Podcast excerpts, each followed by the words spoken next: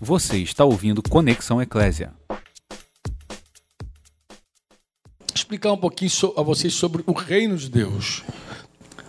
Alguns anos eu fui visitar um local onde se reuniu uma, um grupo de discípulos assim como vocês, um grupo menor que está aqui.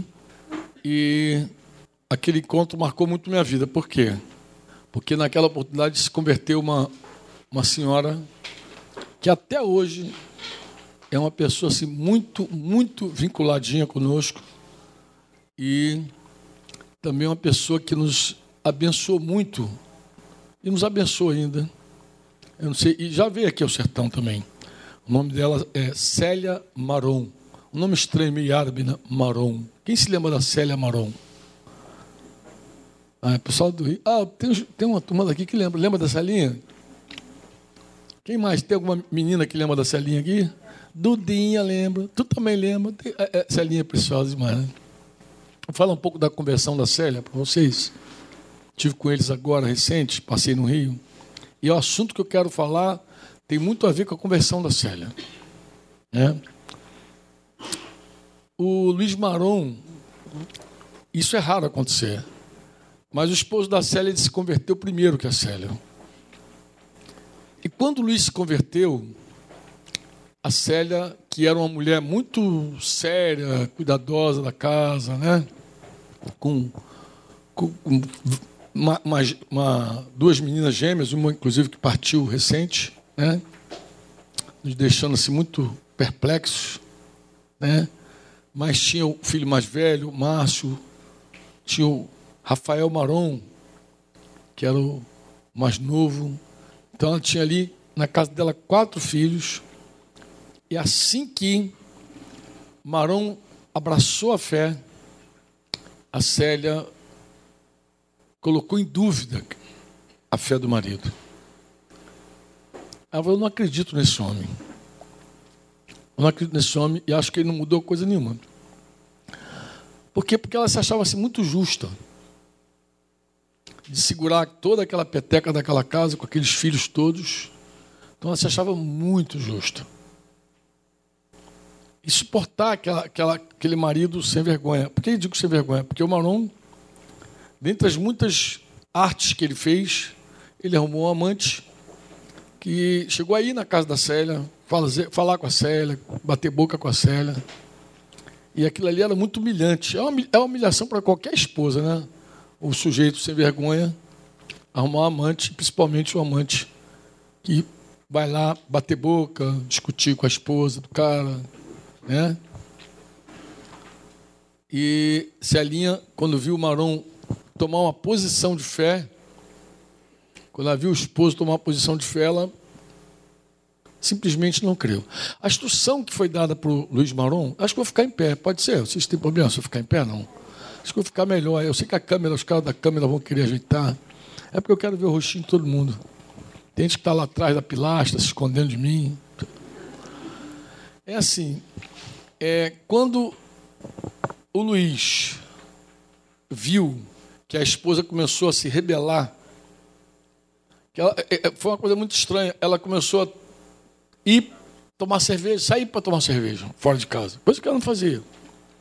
De chegar em casa não encontrar. Cadê a mulher? Ah, tá, tá aí, tomando cerveja. Normalmente era nos lugares assim, que não era um lugar muito avacalhado, era às vezes uma casa, alguém conhecido que sempre servia uma cerveja, mas ela, de uma certa forma, deu uma, como diz o castelhano, uma alejada de casa. Ela se afastou de casa, se distanciou de casa.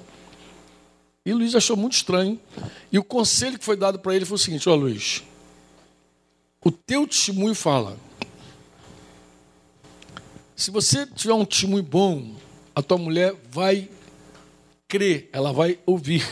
Obrigado, amado. Próxima eleição para diácono, já sabe que teu nome vai rolar lá, né? Assim, é... Arrumaram um púlpito maneirinho aqui para mim aqui, coisa boa. A Celinha, ela, com essa desconfiança do marido, e o marido orientado. Olha, teu testemunho fala, se comporta, pá. O que, que o marido faz nessa hora?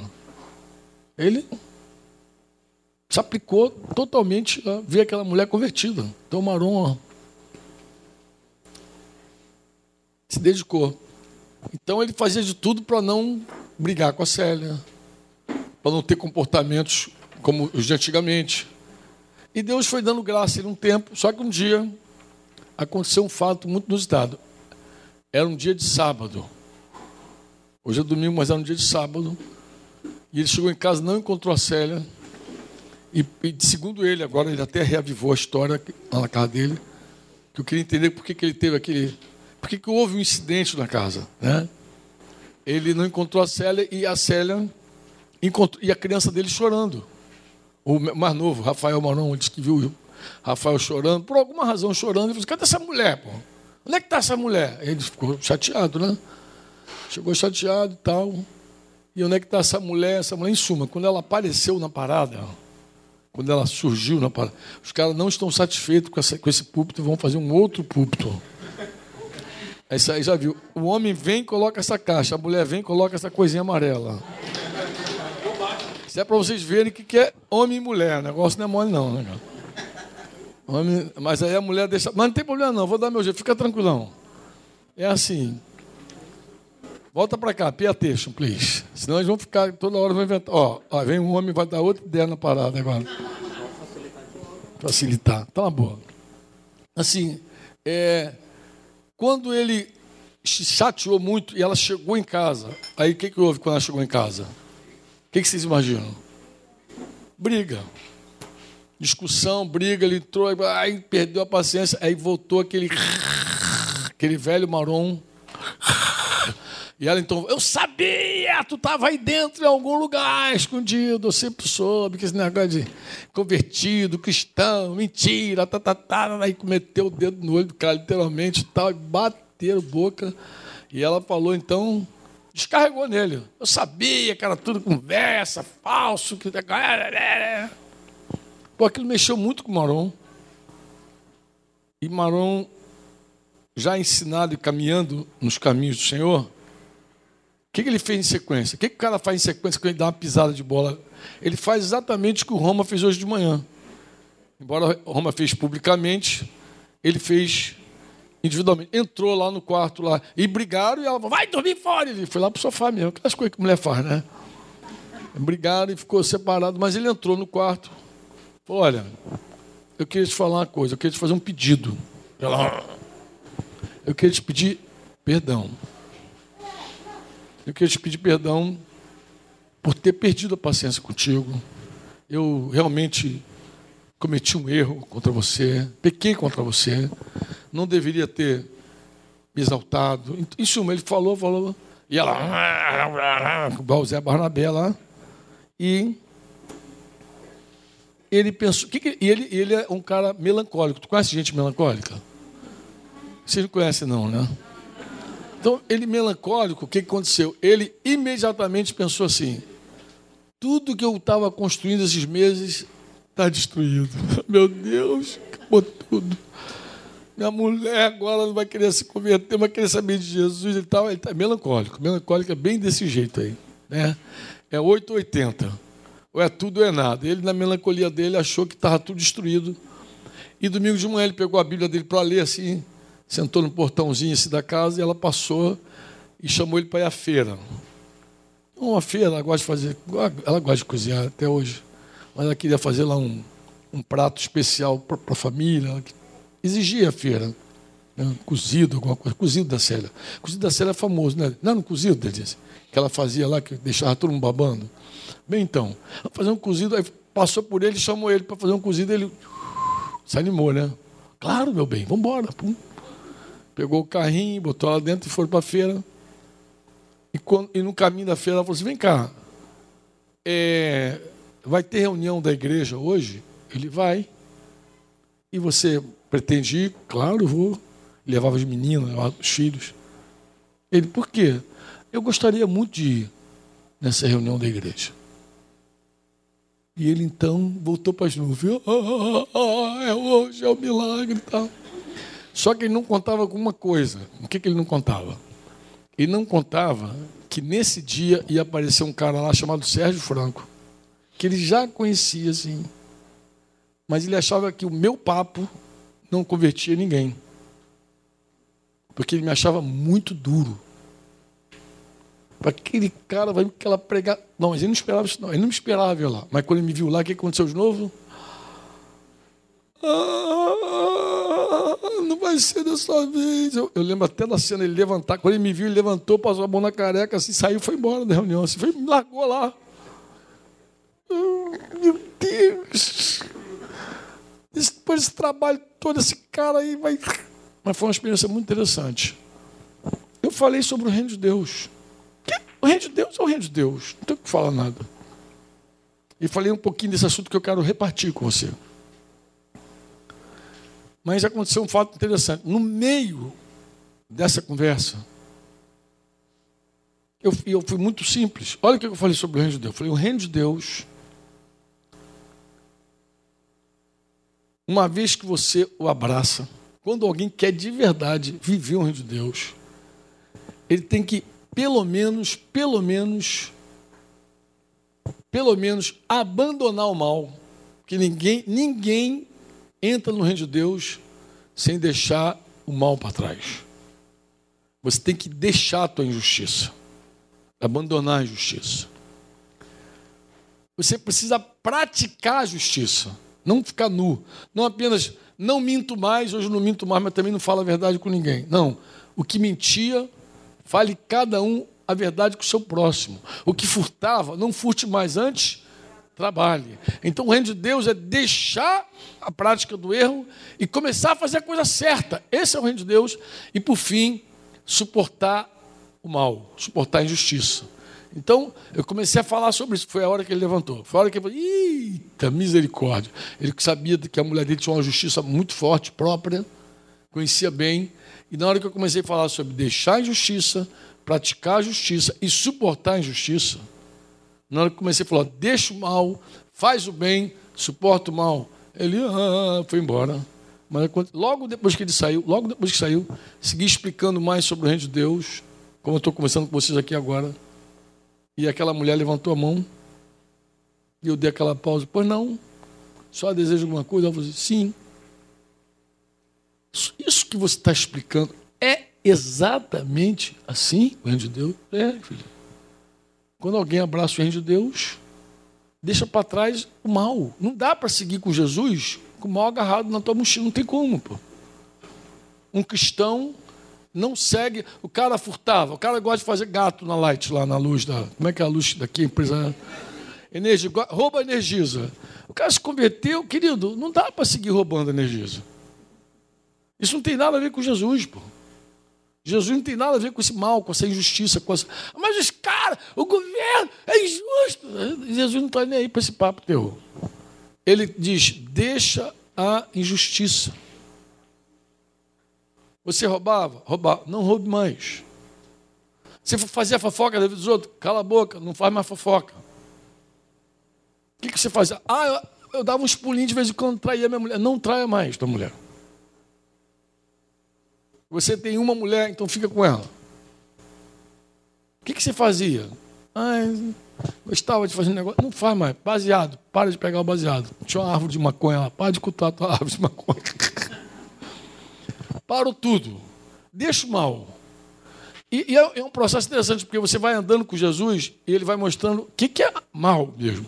Não quero isso, isso é errado, isso é injustiça, isso é errado, isso é injustiça, isso é injustiça. Então, o cristão deixa para trás a justiça. Mas ele não para de fazer as coisas erradas e simplesmente fica. Não. Ele agora é desafiado a fazer o certo. Ele era um mentiroso, mas pode mentir que eu faça. Fala a verdade. Então agora é o filho da verdade.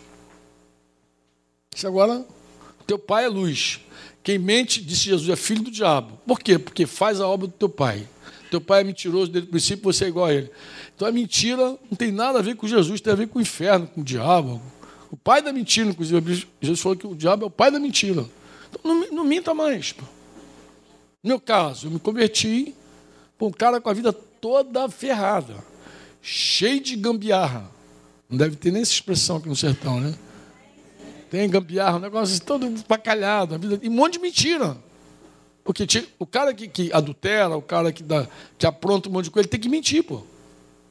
Ele tem que mentir, ele tem que encobrir as mentiras. O que é mentira? Mentira é trevas. Mentira é você esconder algo para que ninguém veja. Aí você começa a mentir, mentir, mentir. Quando Jesus entra, você, além de largar do teto, tem que largar mentira. E largar mentira, largar teto, largar tudo. Você não vai dar mais para você esse troço. Inclusive, é por isso que muita gente mede na hora de abraçar Jesus. Muita gente calcula. Olha o que, Jesus falou. A luz, diga comigo, a luz, a luz. vê o mundo. Tu acredita que a luz vê o mundo? Mas a conclusão do versículo vocês devem lembrar. Mas os homens amaram mais as trevas do que a luz. A luz veio, mas os homens escolheram amar mais as trevas do que a luz. Por que, que alguém ama as trevas e aborrece a luz? Por que será? Jesus explica. Porque a obra desses caras são obras erradas, perversas. E o que a luz faz quando ela chega? O que a luz faz? Expõe. Quando você começa a falar a verdade, você expõe. Se você começar a fazer o certo, você expõe. Contei a história do policial lá que eu não sei se. Você pode até conferir depois com o Henrique os detalhes, que eu não me lembro agora o nome do cara. O Henrique estava me contando no final do ano novo agora. O cara policial, ladrão, policial ladrão, que furta, que acharca, que divide o roubo, e o cara toma uma decisão por Jesus. Então, a hora que ele toma uma decisão por Jesus, ele deixa o mal. Então, no primeiro momento que os policiais sentam para dividir o negócio, ele diz: Não, eu não quero mais nenhuma parte, eu estou fora disso. Como assim? Vai tirar a arma dele, não liga, por que, que tu não quer aquela ameaça todinha, não sei o quê, não, tem que estar junto com a gente. Ah, por que, por que, que esses caras ficaram nervosos? Por que queriam matar o irmão? Simples. Ele se posicionou com relação à verdade. E a luz expõe a coisa errada. Quando tu faz errado junto com o cara, isso aconteceu comigo no quartel também. Todo mundo furtava lá, todo mundo saía, passava no copo d'água. E para convencer meus amigos, os caras assim, Franco, todo mundo faz. Isso não é errado, não, pô. Não é errado, não, então tá bom. Isso não é errado é o seguinte: amanhã, quando você estiver saindo do expediente, eu vou chamar lá a guarda, do corpo da guarda, vou chamar a PA lá para examinar tua bolsa, teu carro. Pode? Não, aí não pode. Ué, isso não é errado, por que, que não pode botar o cara de olho na tua, no teu carro, na tua na tua mala, se não errar. Não, mas aí, não, se erra, ou é ou não é, amado. E a luz faz isso. A luz denuncia o erro. Ela diz está errado. E por isso os homens amaram mais as do que a luz. A luz chegou, denunciou todo mundo. Então, o reino de Deus é uma expressão da luz de Deus. Diga comigo, deixa o mal. Faz o bem. Suporta o mal. Em outras palavras, deixa a injustiça. Pratica a justiça. Suporta a injustiça. Ainda tem, ainda tem isso no pacote. Você precisa, como discípulo de Jesus, suportar a injustiça do outro. Tem gente até que diz assim, não, Frank, deixar a injustiça até vai. Praticar a justiça também. Mas, meu irmão, suportar a injustiça faz parte do pacote. O reino de Deus Exatamente isso. Você ainda, para complementar, suporta a injustiça. Veja bem, a gente não está vendendo nenhuma banana para você, a gente não está falando, ah, olha a banana, promoção, nada disso. O reino de Deus não é uma banana. O reino de Deus, inclusive, não é para covarde, disse Jesus. Covarde não entra no reino. E nem os mentirosos, e nem os adultos. Está escrito. A lista é grande de gente que não entra. Por que não entra? Porque é covarde, porque é, gosta de mentir. Aí fica aquelas, aquela listinha que o cara faz conta e diz: não dá para mim. E se você disser para o cara assim, cara, olha, eu me converti, e eu abri meu coração com minha mulher, contei todos os meus pecados. Quê? Sujeito que é cabra macho até pensa assim, essa mulher vai me matar. Eu pensava a mesma coisa. Denise está ali, cadê meu amor? Que, que tu falava para mim, amor? Tu não dizia que ia me matar? Tu não falava? Falava ou não falava? Ó, se um dia eu souber, eu te mato. E tu acha que eu duvidava? Desse tamanho, ela não me mata? Mata. É menor, mas só dorme, joga água fervendo na orelha. Assim. Alguém sempre dizia assim: dorme com o olho no padre, outro na missa. Porque ela vai derramar água fervendo na tua orelha. Eu sei lá, ela dizia mesmo, dizia com todas as forças, e eu não duvidava. Eu não duvidava. No dia que Deus falou assim comigo assim, pega tudo que não é teu, tudo que você não comprou, tudo que você não ganhou, tudo que não é emprestado e tira da tua casa. Eu levei a, eu tinha um chevette, eu me, levei a metade do meu chevette para o quartel de furto. Ó, Deus falou comigo às três, quatro horas da manhã, sete horas da manhã meu carro estava cheio. O dia que Deus falou, agora é a hora de arrumar a tua casa. Como assim, Senhor? Deus falou comigo que Ele não constrói sobre ruínas, sobre mentira, sobre engano. Então senta com a tua esposa e abre o jogo com ela. Meu irmão, eu levei uns três meses para fazer. Eu cheguei a uma conclusão. Eu tinha mais medo da Denise de metro e medo que do meu comandante. Inclusive, eu falei com ela na manhã daquele dia. Eu falei, filha, vou, não sei se eu volto. Como assim? Posso ficar preso, pô. Vou chegar com um monte de muamba lá, sem explicação, posso ficar em cana. E ali é? Falei, é. Corajoso, não. Mas na hora que Deus falou, confessa para ela, ah, Senhor, não. E, eu refutava com o Senhor, mas está escrito, Senhor, dos seus pecados jamais me lembrarei. Aí Deus falou, mas se confessares os vossos pecados aos outros, sereis curados. Mas, Senhor, aquele que não lembrará, aquele que encobre as suas transgressões, jamais prosperará. Aquele que confessa e deixa, alcança a misericórdia. E cada, eu só conhecia aquele, lançarei no mar do esquecimento, Senhor. Até o dia que eu entendi, não tem como. A minha dívida com Deus está cancelada, da cruz mas a minha dívida com a mulher está viva. Inclusive, não só com a mulher, com o açougueiro, com o padeiro, em todo lugar que onde eu deixei prego, eu tenho que pagar. Pô. Jesus não diz, a hora que você me seguir, a tua dívida lá no banco está cancelada, não tem mais. Jesus nunca falou isso para a gente. Nunca. Pelo contrário, ele falou, você tem que pagar tudo. Pô. Acerta com os teus credores tudo. Não é assim? É ou não é assim? É ou não? E quando o cara trai a mulher dele, qual é a dívida que ele tem? Com quem é? E como é que se paga isso? Não se paga. Esse é o problema, não se paga.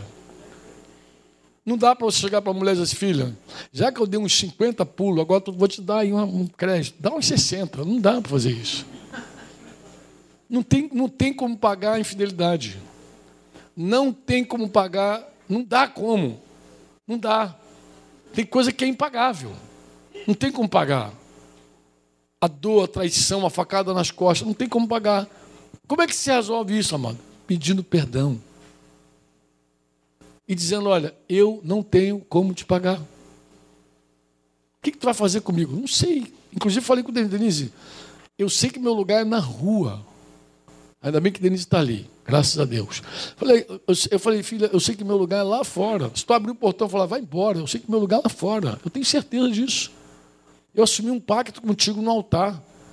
Eu, eu jurei ser fiel a você até a morte. Falei, falei. E tinha testemunha lá quando eu falei. Tinha padrinho, tinha um monte de gente lá e eu falei. Promete ser fiel até o final. Pô. E não fui fiel nem na primeira semana, sei lá quando que eu comecei a entrar na desgraceira toda. Então eu sei que não tem como, como pagar isso. Quem paga isso? Quem paga a palavra que foi empenhada e quebrada? Quem paga isso? A dor de uma mulher ou de um homem por ser traído, por ver que o outro não tem palavra, não, honra a palavra dele. Quem é que paga um negócio desse? Não tem como pagar. Pô. Aí o cara só tem um jeito para sair disso: perdão a dívida se resolve assim. Ou você paga, ou você é perdoado. Do contrário, você segue devendo. E no reino de Deus, o cara chega para resolver a vida dele. Chega para resolver a vida dele. Me ouviram bem essa introdução? Posso seguir falando? Eu acho que o pessoal está meio sonolento. Tá? Vou, ó, vou sentar de novo, que o banco sentar aqui de novo. Viu que eu dava um jeito? Falei que eu dava um jeito para esse púlpito pequenininho aqui. Então, uma vez dito isso, Você entendeu que o reino de Deus é deixar a injustiça? Diga deixar a injustiça. Praticar a justiça. Suportar a injustiça. Quando eu falei isso lá naquele grupo, a Célia levantou a mão e falou: Vem cá, é isso? Eu falei: É, é isso mesmo, é. Eu falei: Não entendi que da senhora, mas é isso que eu quero. Eu quero exatamente esse reino. A mulher fez assim. Sabe o que ela fez naquele dia? Acabou com minha pregação, não chama pregação. Não terminei minha pregação, minha mensagem. Ela, é isso que eu quero, como é que eu faço? Hã? Tipo assim, eu, deixei, eu ia deixar para o final, mas e agora? Eu que não sabia o que ia fazer com a Célia. Falei, então, Celinha, chega aí. Ela veio, passou à frente. Eu falei, alguém mais quer o reino de Deus, quer Jesus, quer que Jesus seja o dono da sua vida? Então, segue essa senhora aqui. E aí, não me lembro se veio mais dois, mais três, mas foi assim que a Célia se converteu. E o marido lá fora, desesperado, achando que a mulher não ia se converter nunca. Quando, para surpresa dele, alguém falou com ele: Olha, a mulher está interrompendo lá o Franco, lá. Estava lá na frente já chorando. Voltou para casa convertida, não apenas convertida, com o reino de Deus muito claro para ela. Tu olha o, o, o, início da vida da Célia, tu vê que a casa dele não cabia de gente, fruto de Deus abundante. Lembra disso, mano? A casa bombava a casa deles. Direto. E chegando gente de tudo que é lado. E até hoje eles têm frutos de segunda, terceira, quarta geração. Um avivamento lá naquela casa. Mas aquela mulher entendeu. A maioria de nós, claro, o mais difícil não é nem deixar o mal nesse sentido. Ah, se Jesus entrar de verdade, tu vai largar o mal. Porque Jesus não, não vai conjugar com a tua prática errada. Tu vai sentir tristeza. O Espírito Santo vai te provar que não é aquilo que ele quer. Em algum momento ele vai te ensinar a fazer a coisa certa. Mas eu penso que o que mais vai custar para a gente, sempre, é suportar a injustiça. Verdade. Mesmo depois de caminhar com Jesus muito tempo. Quando vem a injustiça, tu diz, meu Deus, tende misericórdia. E Jesus, e Jesus garantiu, inclusive, que, que alguém seguisse ele piedosamente ia sofrer todo tipo de tribulação. Ele falou: mentirão contra vocês por minha causa.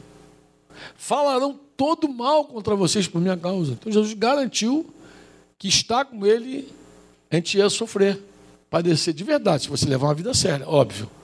Se você levar uma vida igual mundano, os caras acham que você é da mesma panela. Inclusive, vão dizer, sabe o quê? Ah, fulano é legal, é igual a mim. Se não tiver um cara mais atrevido, aí a palavra ousado cabe. O cara que pregava para mim no quartel, eu dizia para ele: Eu sei que vou para o inferno. Eu não dava papo para ele. Eu fui ouvir um paraibano analfabeto em outro contexto. Ali não. Eu sei que vou para o inferno. Mas no inferno vou ter uma alegria lá. Ele, quem, quem vai ter que alegria no inferno para te encontrar lá? Porque tu vai para o mesmo lugar que eu. Eu vou, mas você vai também. Porque você pratica as mesmas coisas que eu pratico. Você vive igual a mim. Dizia para ele. Então o testemunho dele era tão ruim que, por mais que ele comunicasse a mensagem pela boca, com a vida ele apagava. Então, com a boca ele dizia uma coisa, com a vida ele arranhava tudo. E eu não via nada, não conseguia nem parar para ouvi-lo. Eu tinha uma, um negócio, uma ojeriza dele.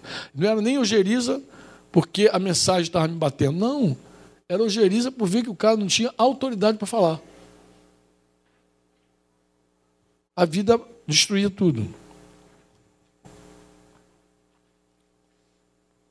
1 Pedro 2, 19, 20, eu queria tomar emprestado o seguinte, essa expressão nossa assim, isso é uma injustiça.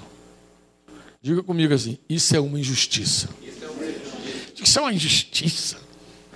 Você ouve isso de vez em quando, né? Às às vezes a gente fala também. Isso é uma injustiça. Olha o que, que Pedro diz é, na primeira carta dele, 2, 19, 20. Está escrito aí. Porque isso é grato que alguém suporte o quê? Sofrendo o quê? Injustamente. Injustamente por motivo de quê?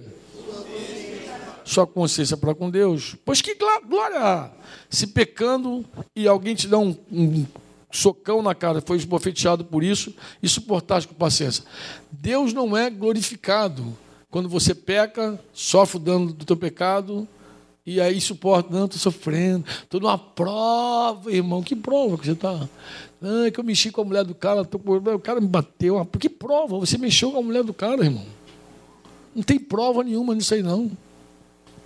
Pô, o cara pegou pesado, pegou pesado, podia ter arrancado a cabeça, inclusive, mas isso não se faz. Então, Deus não é glorificado quando a gente erra e sofre a punição. E sofre. Deus não é glorificado. Ele diz assim: se entretanto, quando praticais o bem, você fazendo a coisa certa, igualmente somos afligidos, sois igualmente afligidos, e suportais com paciência, aí sim, isso agrada a Deus.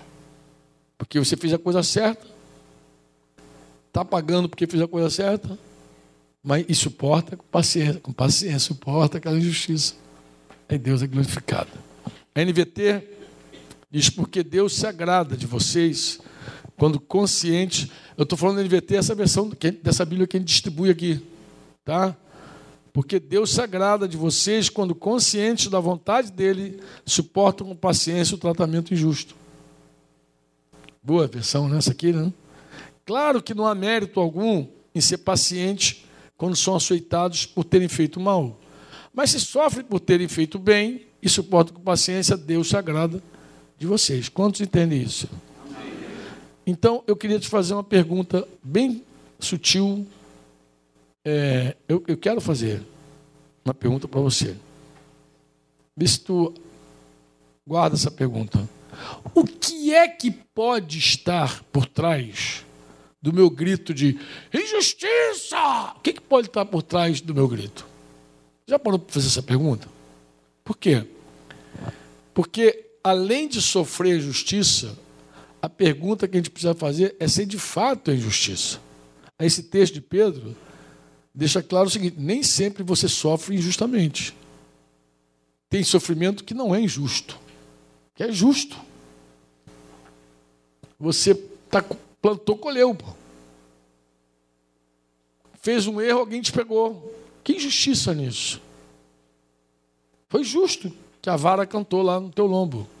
Mas o que, que, pode estar por trás de um grito? Eu comecei, eu tive essa conversa em dois momentos no Rio.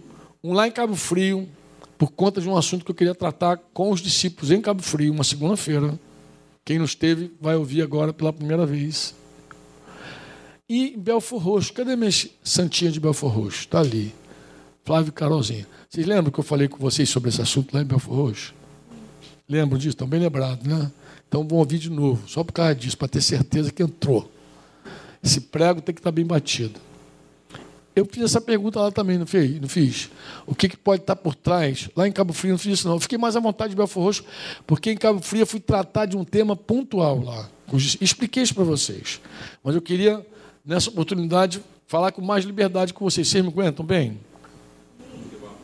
Vamos que vamos? Podemos ir? Então, o que, que pode estar por trás do meu grito? Isso é uma injustiça! O que, que pode estar por trás? Primeiro, Primeiro texto que eu vou, que eu vou mostrar para você. Lucas 12, 13 a 15. Vou contar a história de Lucas 12, 13 a 15, enquanto, enquanto a Tita projeta ali. É uma história simples. Alguém, no meio de uma multidão, gritou. Chamou Jesus. Mestre, por favor, diga a meu irmão que divida comigo a herança de meu pai.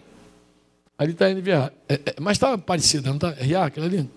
Está igual a minha, a minha, não sei se a minha é RA aqui. Jesus respondeu. O que, que ele respondeu? O que, que ele respondeu? Meu amigo, quem me pôs como juiz sobre vocês para decidir essas coisas? Quem, quem foi que me constituiu juiz? Mas deixa eu explicar a você. Quando ele fala assim, diga a meu irmão que divida comigo a herança de meu pai, provavelmente, ele é o irmão mais novo. Por quê? Porque o irmão mais velho em Israel levava a maior parte da herança. E aí provavelmente ele dizia: oh, Fala com meu irmão. Mas por que ele falou com Jesus? Porque é bem provável também que ele viu que o irmão dele ouvia Jesus. Tava, devia estar ali ouvindo Jesus, ele sacou, pô, esse cara ouve Jesus. Aí. Ele não estava ali nem por causa de Jesus, tu vê que é um negócio. Ele estava ali para ganhar um negócio, né? E ele mandou essa assim: Mestre, chamou Jesus de mestre, coisa bonita, né? Mestre, diga meu irmão que divida comigo isso é. Jesus, de cara, deu uma resposta para ele que ele não gostou. Meu amigo, quem me pôs como juiz sobre vocês? Depois ele diz o seguinte: cuidado. O que, ele vai dizer? Cuidado. Tendes cuidado o quê? Vocês precisam se guardar de toda todo tipo de ganância. Porque a vida de uma pessoa, a vida de um homem, não o quê? Então, para esse cara que gritou injustiça, no meio da multidão, o que estava por trás desse grito? Avareza. Caramba, avareza, ganância. Oh, Senhor, manda ele dividir. Inclusive tem um monte de gente, de gente mesmo que acredita nisso, que todo rico tem que dividir com ele. Pô, os caras têm dinheiro, os caras são ricos.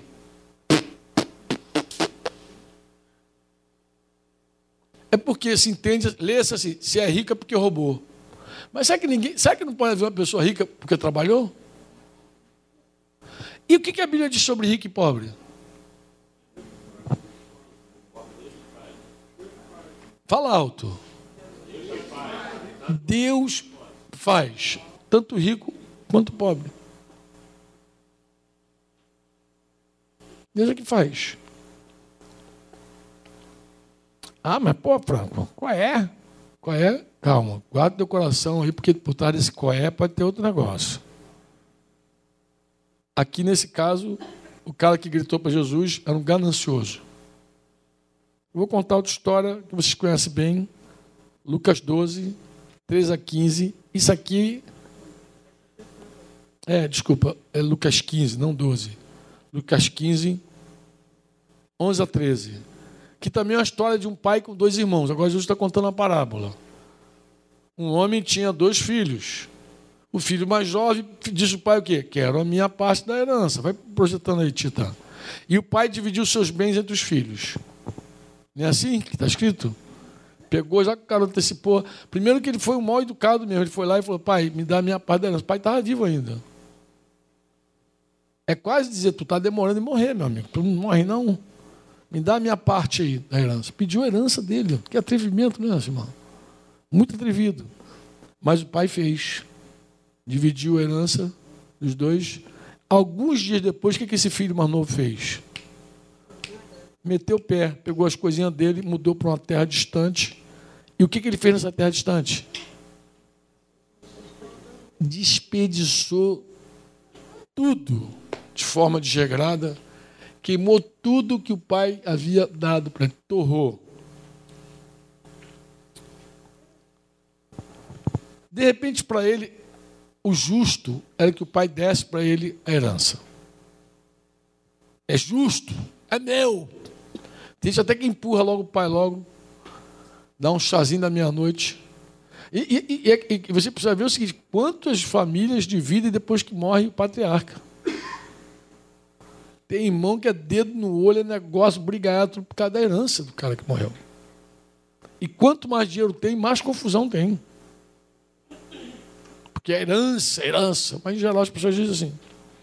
O que, que esse filho mais jovem não sabia? Provérbios 20, 21. Ele não sabia, ele não conhecia Provérbios 20, 21, com certeza. O que que diz Provérbios 20, 21? A posse antecipada de uma herança, no fim, o quê? Isso ele não sabia. Que Deus já falou. Se você antecipar a tua herança, esse negócio não vai dar certo. Deixa eu falar agora com os casados aqui, ou com os solteiros, não sei. Mas é assim, no meu tempo de jovem, embora eu sou jovem mais tempo que a maioria, mas quando eu era mais jovem, tinha uma expressão assim muito interessante entre nós daquela geração. Qual era? Quando um cara transava com a namorada antes da hora, sabe qual é a expressão que a gente usava no Rio? Acho que veio até do, do interior do os mais velhos falam assim: Fulano comeu a merenda antes do recreio. Conhece essa expressão? Alguém já ouviu essa expressão? Os mais velhos já ouviram, né? Os mais novos já ouviram essa expressão? Aqui no sertão fala assim? Como é que fala aqui no sertão quando o mais velho quer falar para o outro que alguém, que uma garota se entregou para o namorado? Como é que fala? Não tem? Não rola, não tem nada. Quando o cara quer mandar uma mensagem assim, tem dois adultos conversando, tem uma criança orelhuda no meio, doida para entender o assunto. Aí, para que não entenda o assunto, aí diz assim: a fulana está grávida, casou? Não. Comeu a merenda antes do recreio. Comeu, fez mal, também fez mal, também é, é, é uma expressão antiga. Fulano fez mal a menina. Mas naquele tempo falava também comer antes da hora. Que é totalmente bíblico. O cara vai lá, a gente vai casar, meu bem. Vai dar tudo certo. Gente, você já é minha, a gente vai casar. A gente vai casar quando? Agosto de Deus. Falei uma vez para um casal aqui. Vai casar em agosto. O irmão ficou feliz. Quando agosto de Deus, irmão? Não sei quando. Deus vê assim se data. Mas assim, tem uma data marcada para o teu casamento. Aí você vai lá, belisca a menina antes da hora. Pô, cara, você está tomando posse antecipada da herança. Ela é tua, Deus vai te dar, mas pô, não pega ela não, pô. Esse fim, não vai, não, o fim é amaldiçoado, não dá certo. Depois eu falei, não deu sorte com o homem. Todos eles me largaram na. Mas, minha querida, tu se entregou para esse cara antes da hora. Pô, vigia, meu. Vigia. Isso traz maldição. Tomar posse antecipada de uma herança, o fim não é abençoado. Inclusive, eu quero falar com os casais casados o seguinte: se você avançou o sinal, se você fez mal, se você comeu a merenda do recreio, eu te dou um, um conselho que eu andei. Vai pedir perdão às pessoas que você ficou devendo. Vai, como assim? Ela aqui. O pai dela, a mãe dela, se tiver, se tiver gente vivo, restaura essas coisas. Falei mais cedo sobre restauração. Restaura. Um cristão anda assim. Vai lá e fala. Meu sogro diz assim: meu sogro, cara, meu sogro é uma figura. Ele, ele, ele, ele é, propagava aos quatro cantos que eu era o, o genro, o único genro. Um cara só faltava auréola na cabeça, assim, pá, pá, piscando. Ele dizia que eu era o genro do coração dele. Como assim o genro do coração dele? Porque eu fui o único genro que entrou de terno e gravata, Denise toda branquinha, do pé à cabeça, e entrou, vou botar aqui entre aspas, na igreja. Então, cara, a primeira filha estava grávida, casou. Segunda filha fugiu com o namorado. Aí Denise, naquela noite, lindona. Eu não me lembro muito bem que eu fui para uma despedida de solteiro, bebi uns três dias direto, vomitei na entrada, assim, lembro claramente disso. Passei muito mal. Chamei Raul umas duas vezes. Ah! Os caras preocupados se eu entrar realmente para casar, mas entrei trôpego ainda, trêbado, bêbado é pouco, trêbado, mas meu sogro tinha o que na cabecinha dele, coitado? Esse cara me honrou. Mas não era verdade. E, e é interessante, quando ele falava isso e eu estava em trevas, o que, que eu fazia? Fazia aquela cara do Alisson assim. Cadê a Alisson? Cadê aquela cara? Cadê aquela? Como é que é aquela carinha? Esse genro, ele é espetacular. Olha a carinha, carinha. Esse genro, olha lá, carinha, que top! Esse genro, cara, esse cara me deu orgulho. Foi o único cara que entrou na igreja, levou minha filha virgem para o casamento, viu a grinalda, como é que eu vou fazer para ele? Me converti. E meu sogro seguia falando. Tu acha que ele mudou o discurso dele? Depois que eu me converti, é que ele falou: Meu, eu, esse, esse gerro eu, é uma benção de Deus na minha vida. Eu, aí, já, não, já não fazia mais aquela cara, Elsa. Já, já, porque era mentira. A posse antecipada da herança estava clara ali. Eu, eu, sabia que eu tinha pecado. E ele falava, e eu fazia o quê? Ocultava. Até que um dia eu falei, não dá mais para andar assim. Eu vou ter que resolver com o seu Severino essa história, olho no olho. E foi muito interessante que eu fui lá conversar com o seu Severino sobre esse assunto. Falei, seu Severino, eu, que, eu vim aqui para te pedir perdão. Mas de quê, meu filho? Ele não paraibano, não, assim. De quê, meu filho? Tu me deve alguma coisa? Eu falei, eita, seu senhor, devo. Mas o que, que você me deve? Eu falei, isso aqui é, Severino. É um negócio chato a beça, mas eu vou ter que falar com o senhor. O senhor sempre confiou em mim. O senhor abriu sua casa para mim. O senhor não sei o que. Comecei a falar para ele, ele já sentiu, já sentiu para onde eu ia. Eu falei, olha, Severino, eu não honrei tua casa. Eu, e nem botei culpa no Denise, não. Botei Denise para trás, assim, botei a cara lá, para encarar o paraibano e a, e a dona Antônia atrás. Eu falei, eu desonrei tua casa.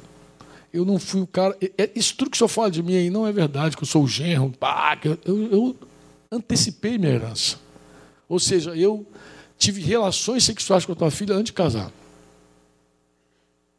Aí ele falou, é, mas o diabo é sujo, meu filho. Não, seu o diabo, ó, seu deixa eu dizer uma coisa clara.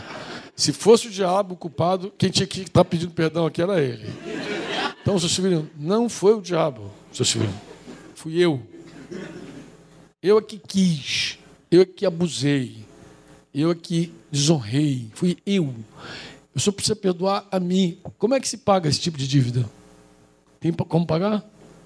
Não. Como é que foi? Me perdoa, Senhor. Então eu pedi perdão ao seu Severino e foi muito legal. Por que, que foi legal? Você me permite seguir, amor? Faz só com a mão assim ou não? Você... Pode ser? Por que, que foi legal? Aquele confronto com ele constrangeu muito ele. Por quê? Porque meu sogro, quando bebia, ele errava o quarto.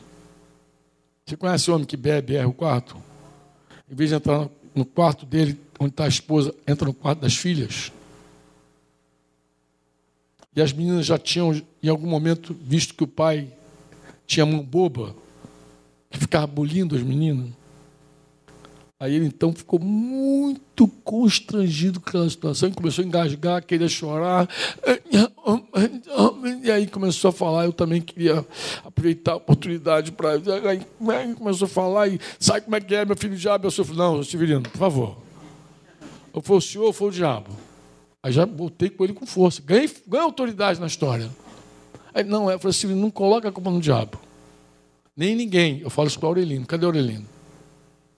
Aí atrás, né, Aurelino? Eu, eu não falo isso contigo, Aurelino. A gente acha que vai ser assim, não, mas aí a pressão da mulher. Não tem pressão, amado. O cara bebe porque quer, é uma fuga. O cara, quando enche a cara, vai lá e peca, ele está fazendo aquilo porque ele quer. Qual é a desculpa? O diabo? A família? A sogra? Aquela jararaca? Não, pô, é ele. Ele é que escolhe fazer aquilo e escolhe e faz, pô. Então nós somos responsáveis pelos nossos atos. Vocês entendem isso ou não? Amém? É assim, bem desse jeito. Eu digo, querido, não coloca a culpa em ninguém. Quem, o, cara, ó, o cara que fez isso primeiro foi Adão.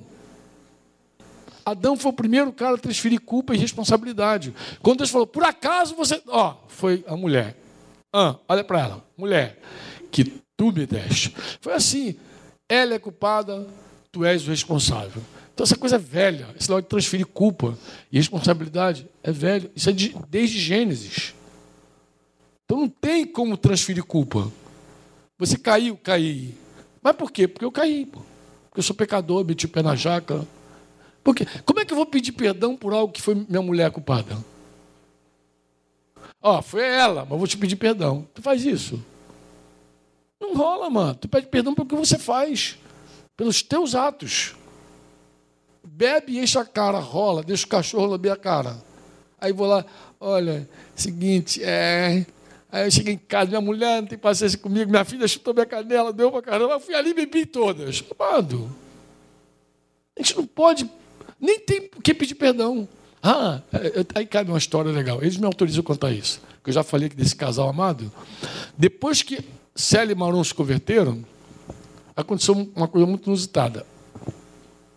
Ele tinha aqueles adultérios dele todo, tinha amante que ia lá na, na porta brigar, bagunçar coisa e tal.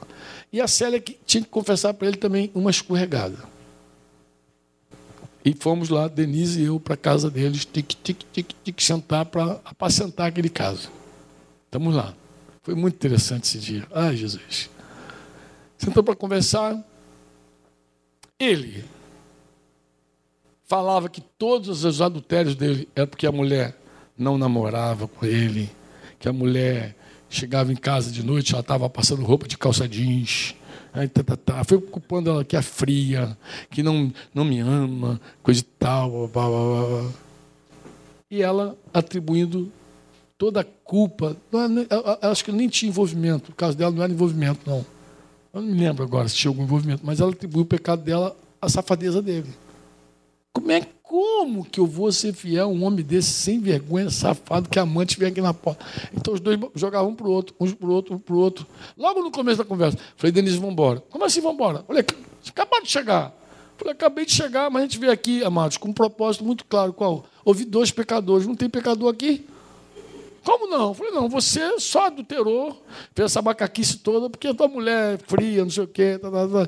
E você só deu essa pisada de bola, porque o marido sem vergonha, safado, pulosa. Em suma, dois, dois santos. Vamos embora, Denise. Não, fica, não, vamos embora, Denise. Ficou aquele jogo, vai, vai. Não. Eu falei, não, a gente não tem. Gente, a gente está aqui para ouvir pecador. Você não tem pecador aqui. Não, não, então vamos contar essa história de novo. Então conta. Voltamos. Senta aí, Denise. Sentamos. Aí começou. Voltou a fita. Pode falar agora. Aí começou a abrir o coração. Aí foi diferente. Ó, foi tão diferente que Maron naquele dia foi batizado com o Espírito Santo. Foi cheio do Espírito Santo. Terminou aquela conversa, todo mundo orando, chorando e cheio do Espírito Santo. Você reconheceu, você admitiu. Se você tomou posse da herança precipitada, não tem nada justo aí. Isso é injusto. É injusto.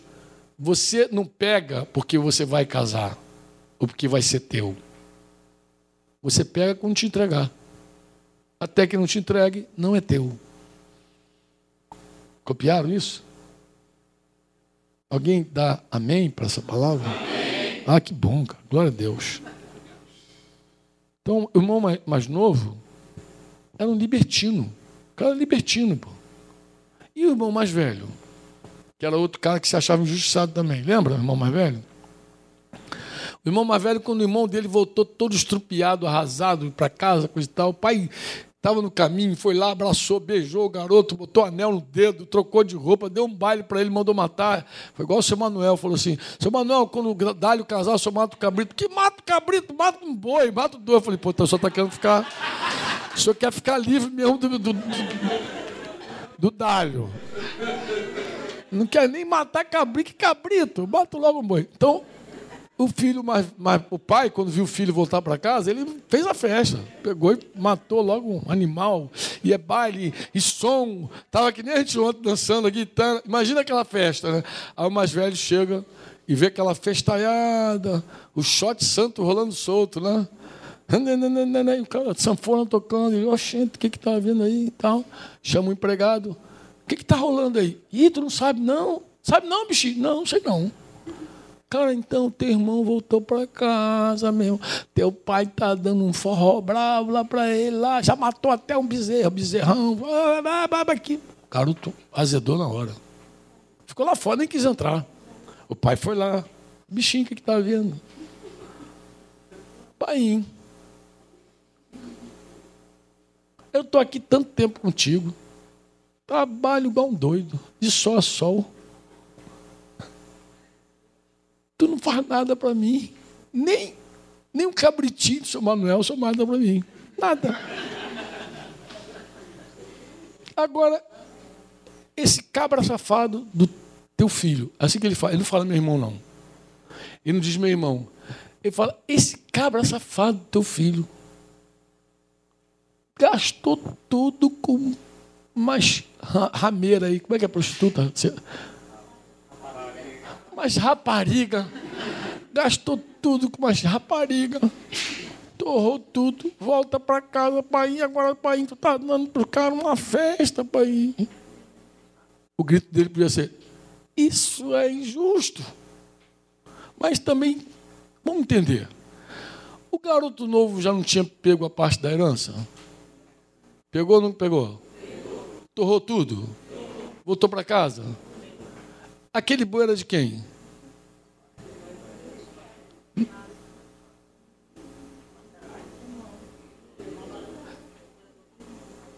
É, de alguma forma era assim. O pai já tinha repartido a herança do filho mais velho também. Alguma coisa ficou para ele. Mas se o filho mais novo não volta, ia ficar para quem tudo? Então o boi era de quem? o pai não achou nada injusto. Ele falou: Você, meu filho, não sabe que esse teu irmão estava morto. Reviveu. Ele estava perdido e foi achado. Então, o que para o mais velho era injusto, para o pai era falta de amor e misericórdia. Ele disse: Não é injusto.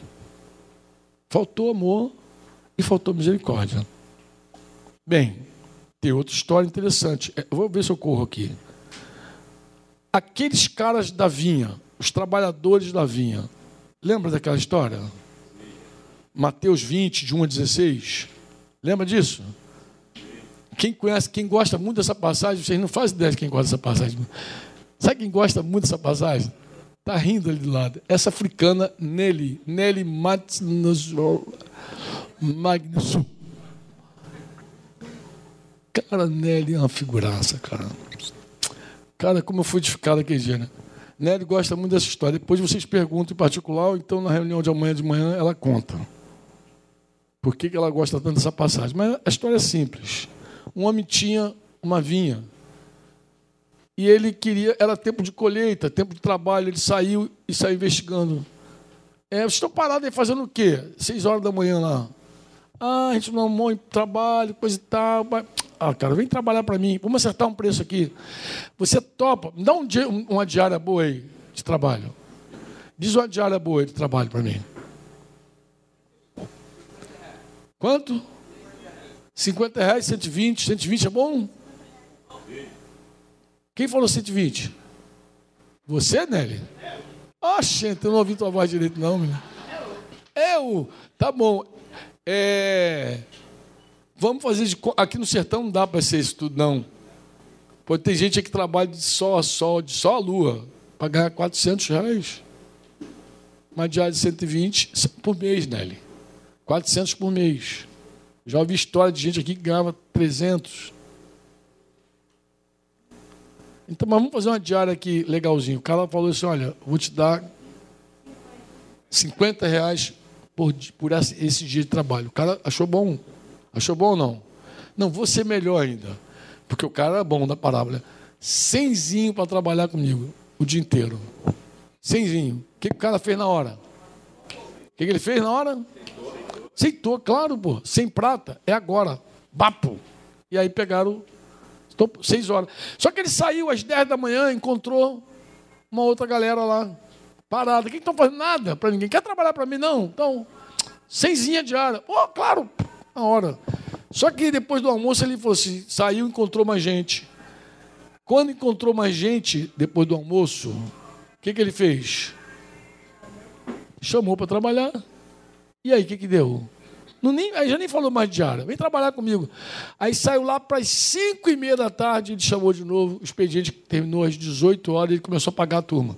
Vamos pagar, galera. Por isso que a Nelly gosta dessa história. Só que ele começou a pagar do último para o primeiro. Então, quando ele pegou os caras que chegaram lá no finalzinho, quanto é que ele deu? Os caras. Cenzinho para os caras. Os caras que chegaram às 6 horas da manhã, o que, que eles pensaram? Os olhinhos chegaram a brilhar assim. Toim. Esse negócio é bom, hein? Pô, o cara vir trabalhar agora ganhou 100. Aí chegou o cara depois do almoço, quanto é que ele ganhou? 100. Aí o cara 10 horas da manhã? E os caras que chegaram 6? 100. 100 também. Aí o negócio ficou ruim. Os caras ficaram bravos. E começaram a reclamar. Isso é injusto, pô. Olha, isso é injusto, pô. Nelly pensava assim também, né? que era injusto. Mas o dono da vinha falou, chamou os caras, vem cá, deixa eu falar uma pergunta para você. Quanto eu combinei com vocês a diária? E os caras responderam o quê? Cenzão. Quanto eu paguei a vocês? O que, que eu dei a vocês? Vem cá, vocês estão com inveja, com raiva, porque eu pego o meu dinheiro, que nem é o teu dinheiro, é o meu, e abençoo um cara que eu acho que tem que dar para ele, eu não posso fazer o que eu quero com o meu dinheiro? O que, que ele diz lá? Porventura não é lícito fazer o que quero do que é meu? Ou são mal, maus os teus? Olha, olha o que estava por trás daquela injustiça. O que, que era? Mal os teus olhos, porque eu sou bom? Segue adiante. Assim os últimos são os primeiros, os primeiros são os últimos, porque muitos chamam. Não, volta um pouquinho antes. Eu vi uma palavra ali no texto de injustiça, vai lá. Volta 14. Mas o proprietário respondendo disse a eles, amigo, não te faço injustiça. Não estou sendo injusto com vocês. Porque tu viu que o argumento deles soava o quê? É injusto, pô. Eu não te faço injustiça. Por que, que eu não te faço injustiça? Eu tenho um amigo que é empresário e diz assim, o combinado não é caro. Ele já fala isso há muito tempo. Mas eu falei, é verdade. Uma vez que você combinou, ele falou, não combinaste comigo um denário? Um denário era uma moeda. Não foi um denário que combinei? O que eles falaram? Você toma o que é teu e vai, pô. Por que, que eu, eu quero dar a mesmo, o mesmo valor para esse pessoal último que chegou? Mas eu quero dar o mesmo valor que dei para você, pô. Avança. Porventura não é lícito fazer o que quero, o que é meu, pô. Isso no NVT deve estar até melhor. Naquela Bíblia que você ganhou do sertão, isso aí deve estar mais fácil de entender. Tá? Está ouvindo? Não. O que estava por trás dessa. Justo esse negócio. O que estava por trás? Inveja. O olho mau. O olho grande. Tá? Poxa. Ele, ele foi justo. Eu combinei, eu paguei. Você aceitou e eu paguei. Agora. Oi? Deixa eu dizer uma coisa para você. Eu, eu, fiz uma pergunta aqui: quem faz o rico? Quem faz o pobre? Quem dá os dons? Sim ou não? Sim. Então, o, ter dinheiro, o cara que tem dinheiro e é um cristão, eu sei que isso parece desigual, um ter, outro não ter, mas Deus ele espera que essa desigualdade seja essa desigualdade seja equilibrada com amor. Você entende o que eu falo? Deus espera que o amor de quem tem reparta com quem não tem. Não é que Deus fez rico e pobre para que haja desigualdade. Não é isso. Ele fez rico e pobre para que o que tem, com amor, abençoe o que não tem. Essa é, é o que você enxerga na Bíblia, tá bom? Mas Deus nunca animou o pobre querer arrancar do rico na marra. Deus não anima isso.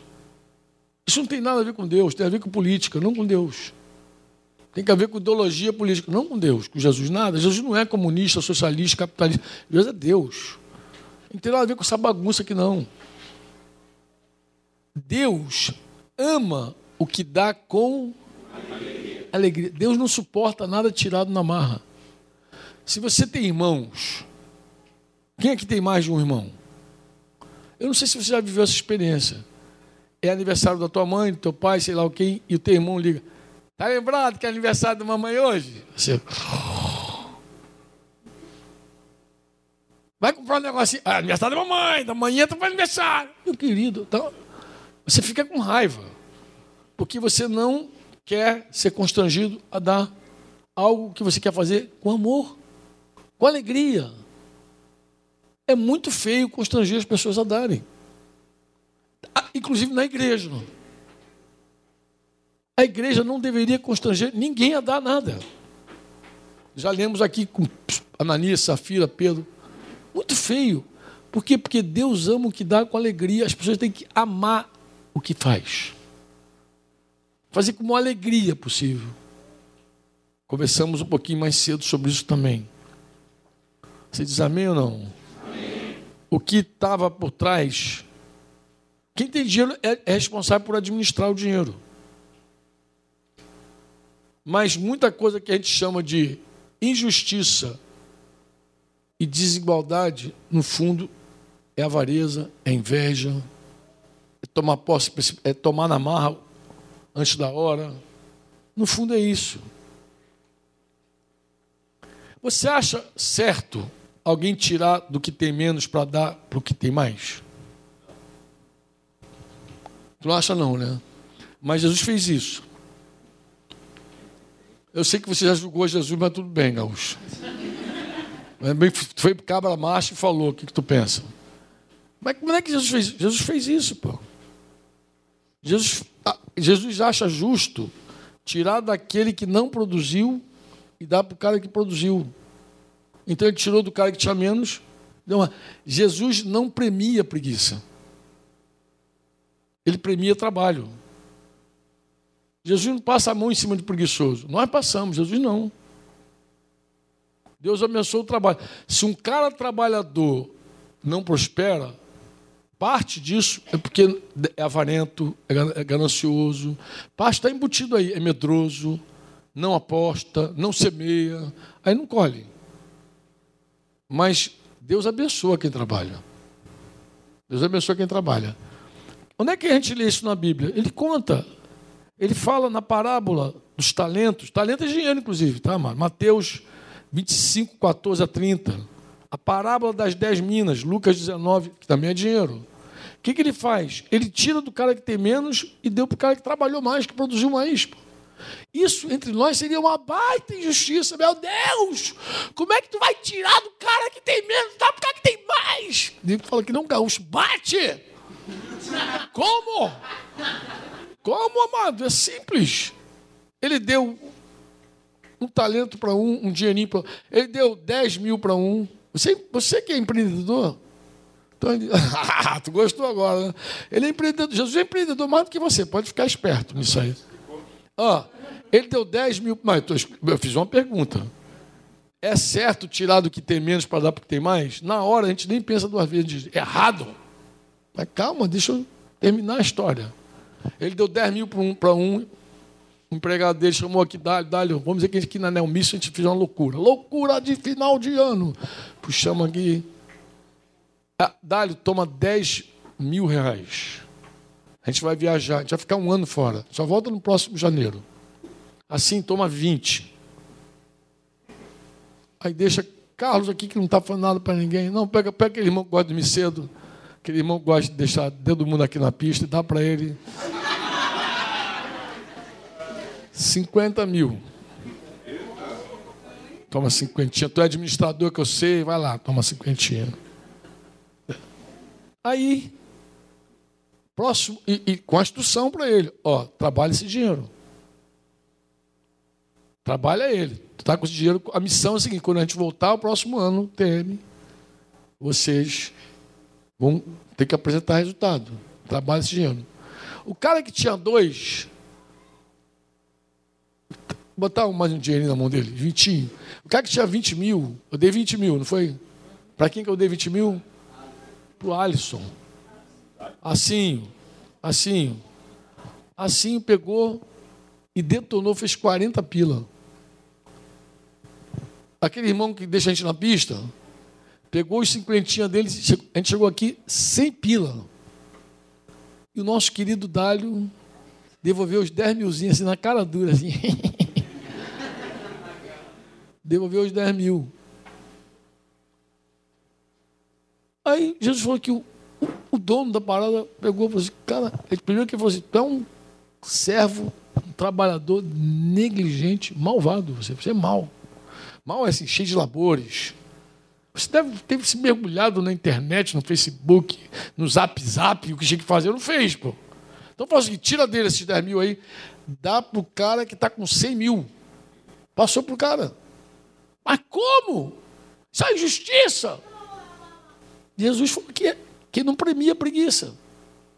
Que não premia gente que fica cheio de zap zap, Facebook, ligue ligue na cabeça e não faz isso. O cara tem que trabalhar, pô. Foi dada a missão, cumpre tua missão, pô. Aí ele pegou, tirou e deu para o cara que tinha mais. Pô. E para o cara que tinha menos, deu, deu uma bula nele. Está demitido. Assim foi. Claro, no primeiro momento, para nós é uma baita injustiça.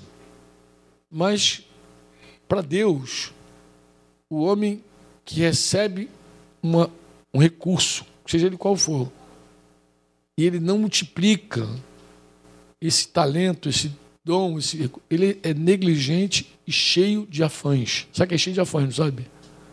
Sabe não? Cheio de afã é quando o mundo impõe para você aquele ritmo maluco. O que, que você tem? Que, que, eu, que, que eu vou comer? O que, que eu vou beber? O que, que eu vou vestir? Que, que eu vou aquela, aquela tortura do mundo que você pensa que vai faltar dinheiro, que vai faltar comida, que é o deserto. Meu Deus, como é que vai ser? Amado, até no sertão tem gente gordinha. E está cheio. E, tem, e graças a Deus estão até caminhando, queimando as gordurinhas para cá. Tu passa e vai, está cheio. Hoje eu falei para o irmãozinho, falei, irmão, no deserto não está, não, porque está sobrando. Olha aqui, eu até apertei a barriguinha dele assim. Está sobrando, pô. Deserto é bom, está comendo um camelo por dia, né? Cara, a pessoa às vezes fica tão desesperada: o que, que eu vou comer? O que, que eu vou comer? O que, que eu vou vestir? O que eu vou comer? O que eu vou vestir? E não produz. Ninguém produz ansioso. Ó, vou falar como é que é a vida do ansioso. Eu estou falando pra caramba hoje. Estou no ritmo aqui do TM, vocês desculpam, mas eu vou. Sabe como é que é a vida do ansioso? O ansioso, quando chega à noite, ele tem a sensação de que não fez nada.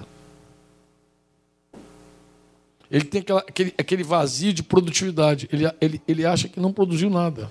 Sabe por quê? Porque atividade não é produção. Correr de um lado para o outro, para lá e para cá, igual Marta, blá, blá, blá, não, não significa que está produzindo.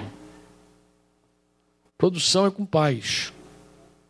Produção tem com paz, com quietude. Amém? Com descanso em Deus. Aí tem produção. Livre dessa pressão do mundo. É isso que ele está dizendo. Ele falou, você é um negligente cheio de afãs.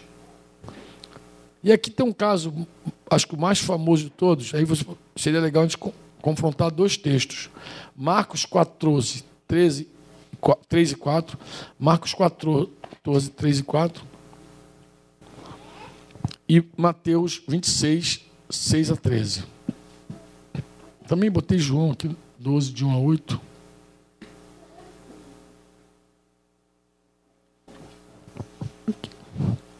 Estando ele em Betânia, reclinado à mesa em casa de Simão, o leproso veio uma mulher trazendo um vaso de alabastro com preciosíssimo perfume. Está certinho o texto aí? De nardo puro. E quebrando o alabastro, derramou o bálsamo sobre a cabeça de Jesus. E o que aconteceu na plateia? indignaram-se alguns entre si e diziam o quê? Para que este desperdício de bálsamo? Uma mulher foi lá, mas tem que explicar o seguinte: era o dote da noiva. Em geral, a menina tinha um guento, um nardo que ela guardava para o seu casamento. E valia muita grana. Valia muita, depois valia quanto valia, mas pelo menos valia 300 diárias. Valia 300, porque a diária um denário, lembra que era um denário? Valia pelo menos 300 denários. A gente vê isso aonde? Ah, mas eu quero chamar a tua atenção por quê? Leia, volta, leia comigo assim: indignaram-se alguns. Que eles diziam o quê? Tu vê que a massa revoltou. Quando a menina foi lá, quebrou o alabastro, derramou o nardo sobre Jesus, a galera revoltou. Ah, como é que é isso? É um desperdício de nardo? Como é que pode? A galera está inflamada. Mas o que que João fala, João 12, que Marcos não, não, não relata? João vai trazer uma história muito interessante. João diz assim: que, que João diz no versículo 4? Judas Iscariotes, diga comigo, Judas Iscariotes. Um dos seus discípulos que estava para. O que, que ele disse? Por que não se vendeu esse perfume por 300, 300 dias diários? Quase um ano de trabalho. 300 denários. E fez o quê com os denários? E não deu para os pobres. Olha que cara justo, ação social forte dele. Tinha que estar no ministério de ação social, secretaria de ação social da cidade de Porto da Folha. Um cara desse é ótimo. Porque esse desperdício vende as coisas, a gente dá para os pobres lá do assentamento São Júlio Tadeu. Vai, dar, vai, dar, vai ser tão bom que a gente pode até atender os pobres lá do povoado de Palestina. A gente pensou o município vizinho, Gararu? Olha o papo bom de político. Mas o que estava por trás desse cara? Isso, disse ele, não porque tivesse cuidado dos pobres. Judas não tinha cuidado dos pobres. O que, que Judas fazia? Ele era o quê? O que, que ele era? Ladrão. Ladrão. E, e, ele era o administrador da Bolsa. Por que, que ele administrava a Bolsa? Fatalmente porque ele era o único com curso superior ali. Era um cara estudado. O resto era tudo. Só com sua primeira série. Ele não, ele era formado. Aí ele ficou administrando a bolsa. Mas ele era o quê? Ladrão. Tu vê que instrução não muda o caráter da pessoa. Nem nos dias de Jesus, nem hoje. Embora é um discurso político dizer, não, porque a educação vai mudar o cidadão. Mamado, a educação dá acesso. Tanto deu acesso que Judas se tornou tesoureiro. Mas não muda o caráter. Porque se mudasse o caráter, não havia lava-jato não havia juiz lalau, não havia presidentes corruptos, não havia nada. Se a educação resolvesse, a gente sempre fala isso aqui, porque a gente restaura a escola aqui no sertão de querido. A gente restaura a escola, mas a gente não está iludido achando que essa escola vai mudar a vida de uma pessoa. Não muda. Dá acesso, é bom, é uma benção, mas não muda. Nem esporte muda. Porque se esporte mudasse, não havia antidoping. Antidoping é droga, engano. O cara é, é, é atleta desde criança. Ah, o Gilto está ali, que foi jogador profissional, embora dizem que ele está profissional ainda, não sei como, mas. Não, Gilto foi um zagueirão, dizem diz as boas línguas, não vi ainda, mas. Aí, ele mesmo, uma vez a gente batendo papo aqui, ele falou: Franco, é, é, é droga, é, é, um monte de coisa no meio, no meio do futebol, é um monte de bagunça. Não foi isso que tu falou comigo, João? Então, se o esporte mudasse, o cara que treina desde criança para futebol, chegar na fase adulta era um santo. Nada, o cara pega a mulher de todo mundo, faz filho por tudo que é lugar que passa. É um garoto, vê, vê a história dos atletas. Então não muda caráter, muda o corpo. O cara fica parrudinho um tempo, depois, quando sai do futebol, fica mais parrudo ainda, porque segue comendo, mas não queima mais. Nem direto, não, porque o Gil está até mais magrinho. Quem repararam isso? Eu falei, se tu continuar nessa pegada aí com o Diana que está ajudando ele. Se pegar, daqui a pouco a gente vai entrar até no meu time aí. Até, vou até deixar ele jogar bola com a gente, Sumar. Se ele ficar mais magrinho. Senão a gente barra ele. Bem, Judas Iscariotes, com toda a sua formação, é ladrão. Agora, por que eu fiz questão de botar Judas aqui na história? Porque Marcos diz que vários ficaram indignados. João disse que essa conversa começou com quem? Judas é que lançou a dúvida. Judas é que você. Eu até imagino Judas falando assim. Porque. Não, ele não deve ter nem gritado. Poxa, poxa, Simar, por que, que a gente não vendeu esse perfume, né? Por 300 denários, né? Pô, a gente podia ajudar os pobres lá do assentamento, né? São Judas, né? Povo, povo pobre. Poxa vida, né? Aquilo é um fermento, foi tomando, tomando. E quando Marcos registra, ele já registra dizendo que uma galera está dizendo que desperdício de bálsamo. Ele foi sutilzinho, com discurso de injustiça, de olho na grana. Ele gostava tanto que vendeu Jesus. Por quantas moedas? O bichinho gostava de grana mesmo, né? Vendeu Jesus, ele. Depois se enforcou, mas ele vendeu. Então ele jogou aquela perguntinha malandra lá no meio dos caras, e daqui a pouco aquela patota toda. É isso mesmo! A injustiça!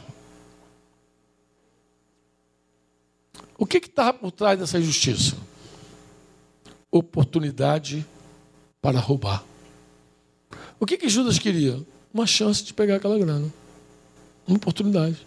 o discurso. E o discurso dele foi bonito. Por que a gente não vende para dar para os pobres, né? Os pobrezinhos aí, passando necessidade. Mas ele queria uma chance de meter a mão e roubar.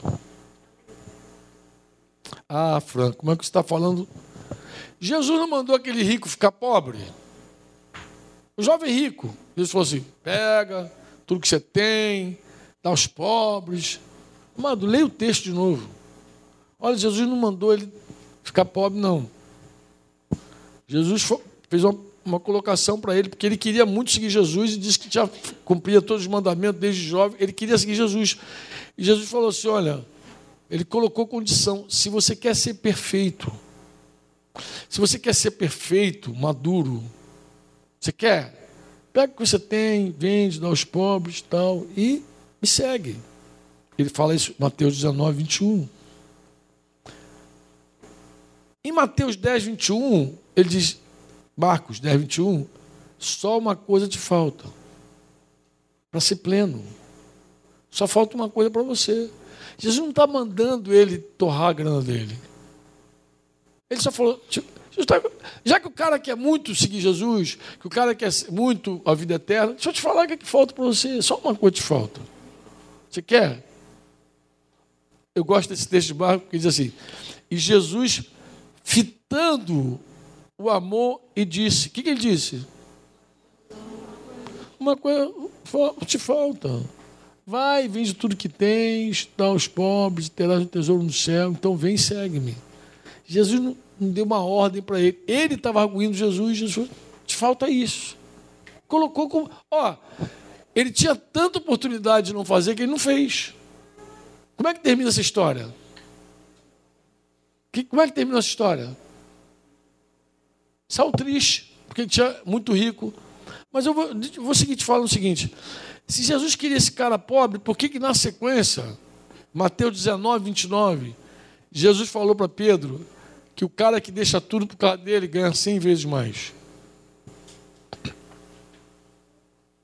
Se Jesus queria ele pobre, por que, que Marcos 10, 30 falou que o cara que deixava tudo para seguir Jesus ganhava 100 vezes mais. O cara era rico. O que vocês dizem? Ele era rico ou não era rico? Qual era a proposta de Jesus então? É deixar ele pobre ou 100 vezes mais rico? Jesus não tinha plano com ele de pobreza. Se ele fosse um cara livre para dar, ele seria livre para receber 100 vezes mais. Deixa eu falar uma coisa para você. Se você não pode dar esse copo, o copo não é teu. O copo não te pertence, você não pode dar. Você que pertence ao copo. O copo é teu senhor. Ele é teu dono. Se tem algo que você não consegue se livrar, aquilo te domina. Por isso que Jesus falou: aquele que quer que não renuncia a tudo quanto tem, não pode ser meu discípulo. Ninguém prospera preso. Se você não é capaz de dar algo de valor, aquilo de, aquele negócio te domina. Ele é o teu Senhor. Então Jesus só falou assim, querido,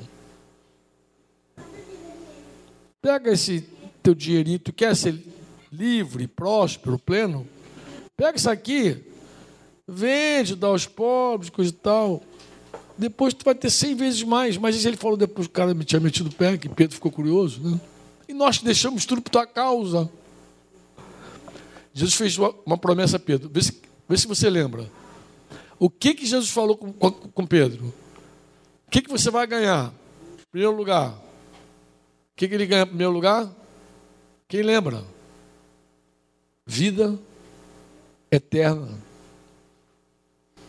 Primeiro tu ganha a vida eterna no mundo vindouro. E aqui, tu ganha o quê? Cem vezes mais. Muitas vezes mais. Foi o que Jesus falou. Pontualmente. Então Jesus queria aquele cara mais pobre? Queria? Não. Qual é a conclusão que a gente chega então? Finalmente chegamos à conclusão, né? 2 Coríntios 9, 7, dá para projetar aí, Tita? Eu acho que, olha que interessante, esse assunto vai fechar com o nosso tema de manhã. Vai fechar com o nosso tema pela manhã. Um pouquinho dele aí. Falamos sobre esse assunto de manhã, porque o Simão começou falando da alegria e tal. O que, que diz 2 Coríntios 9, 9 7? Diz o quê?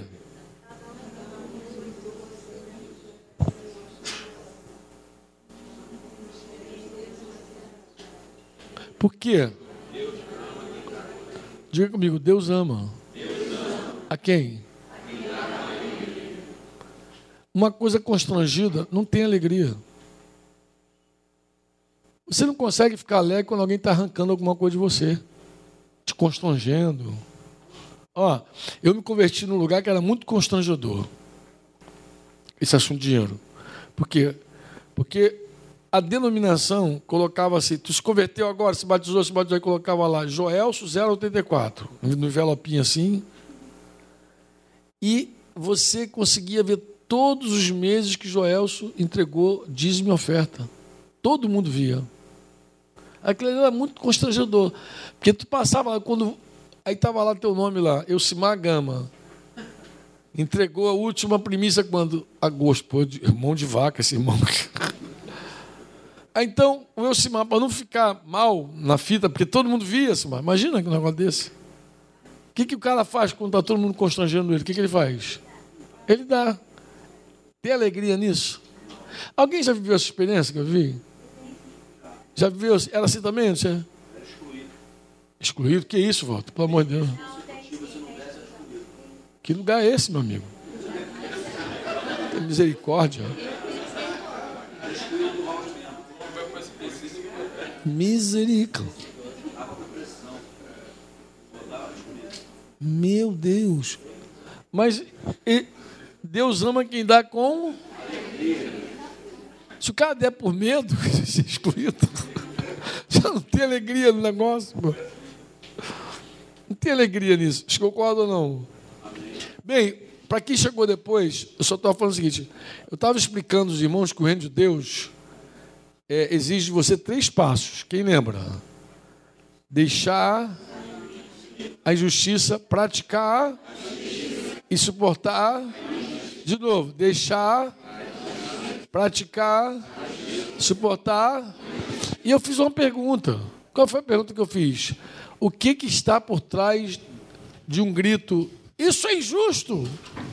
E já li com vocês aqui várias histórias. Li a história do garoto que tomou a herança precipitada. Não, do cara que queria que Jesus dividisse a herança dele. Ganância.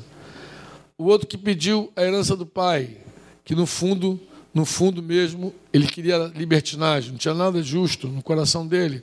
O mais velho, falta de amor e misericórdia. Aqueles caras lá da, da vinha, que eu falei que a, que a Nelly gostava, era olho gordo, olho mau, inveja, mas tudo para eles era injusto, certo ou errado? E também tirar do que tem menos para dar para tem mais. Até o gaúcho falou: bate! Isso é injusto. Mas o que estava por trás daquela história ali era negligência e uma pessoa cheia de afãs. Judas Iscariotes, o que estava por trás daquele discurso de justiça? Uma oportunidade para roubar. Então tu vê, muita gente fala isso é injusto, mas pode no fundo não ser injusto. Então, muita coisa que a gente diz assim, estou sofrendo a injustiça, ora por mim. Se você ouvir a história direitinho, tu pode chegar à conclusão que não tem nada injusto. Que não está suportando uma injustiça. Na verdade, por causa dos valores e dos pensamentos dele, ele acha que é injusto. Ah, mas é injusto. A escola falou isso para ele, a faculdade, alguém disse. Mas ele não está vendo o reino de Deus. Diga comigo, buscai, buscai. o reino de Deus. A gente busca o reino de Deus em primeiro, segundo, terceiro lugar. Como é que a gente busca o reino de Deus? Em primeiro lugar, buscar o quê? E mais o quê? E a sua justiça. A justiça do reino. E o quê? E todas essas coisas que o mundo se preocupa, todas essas coisas, comer, beber, vos serão acrescentadas. Está escrito. Mateus 6, 33. Buscai, pois, em primeiro lugar o quê? E a sua? E todas essas coisas vos serão acrescentada. E claro, isso passa pela fé. Um cristão, em geral, crê nessa, nessa verdade aí, nesse mandamento que está fundamentado na verdade. Falou, você busca o reino de Deus, prioridade tua, o reino de Deus, a justiça de Deus, e no final, tudo vai dar muito certo. Amém ou não amém? amém. Então, eu posso terminar aqui um assunto com vocês? Ixi, eu falei para caramba. Vamos lá. Eu vou terminar lendo três versículos contigo. Três textos, das, três porções da Escritura. Primeiro Tessalonicenses 5, 12 e 13. 1 Tessalonicenses 5, versículo 12 e 13. Agora vos jogamos, irmãos. Paulo falando da igreja Tessalônica. Que acateis com apreço quem? Já está projetado ali? 5,12 de 1 Tessalônica. Agora vos jogamos, irmãos, que acateis com apreço quem? E quem mais? E que vos como é que a gente deve tratar uma pessoa que trabalha entre nós, que preside sobre nós e que puxa a nossa orelha? Apreço, consideração, respeito. Preste atenção, vou levantar. Preste atenção que eu vou te falar. Não, porque o cara está com a câmera, eu tenho que avisar que eu vou levantar, senão vai ficar depois o umbigo aparecendo assim. Aí vão dizer que o câmera dormiu, não viu. É assim, irmãos. Preste atenção que eu vou falar.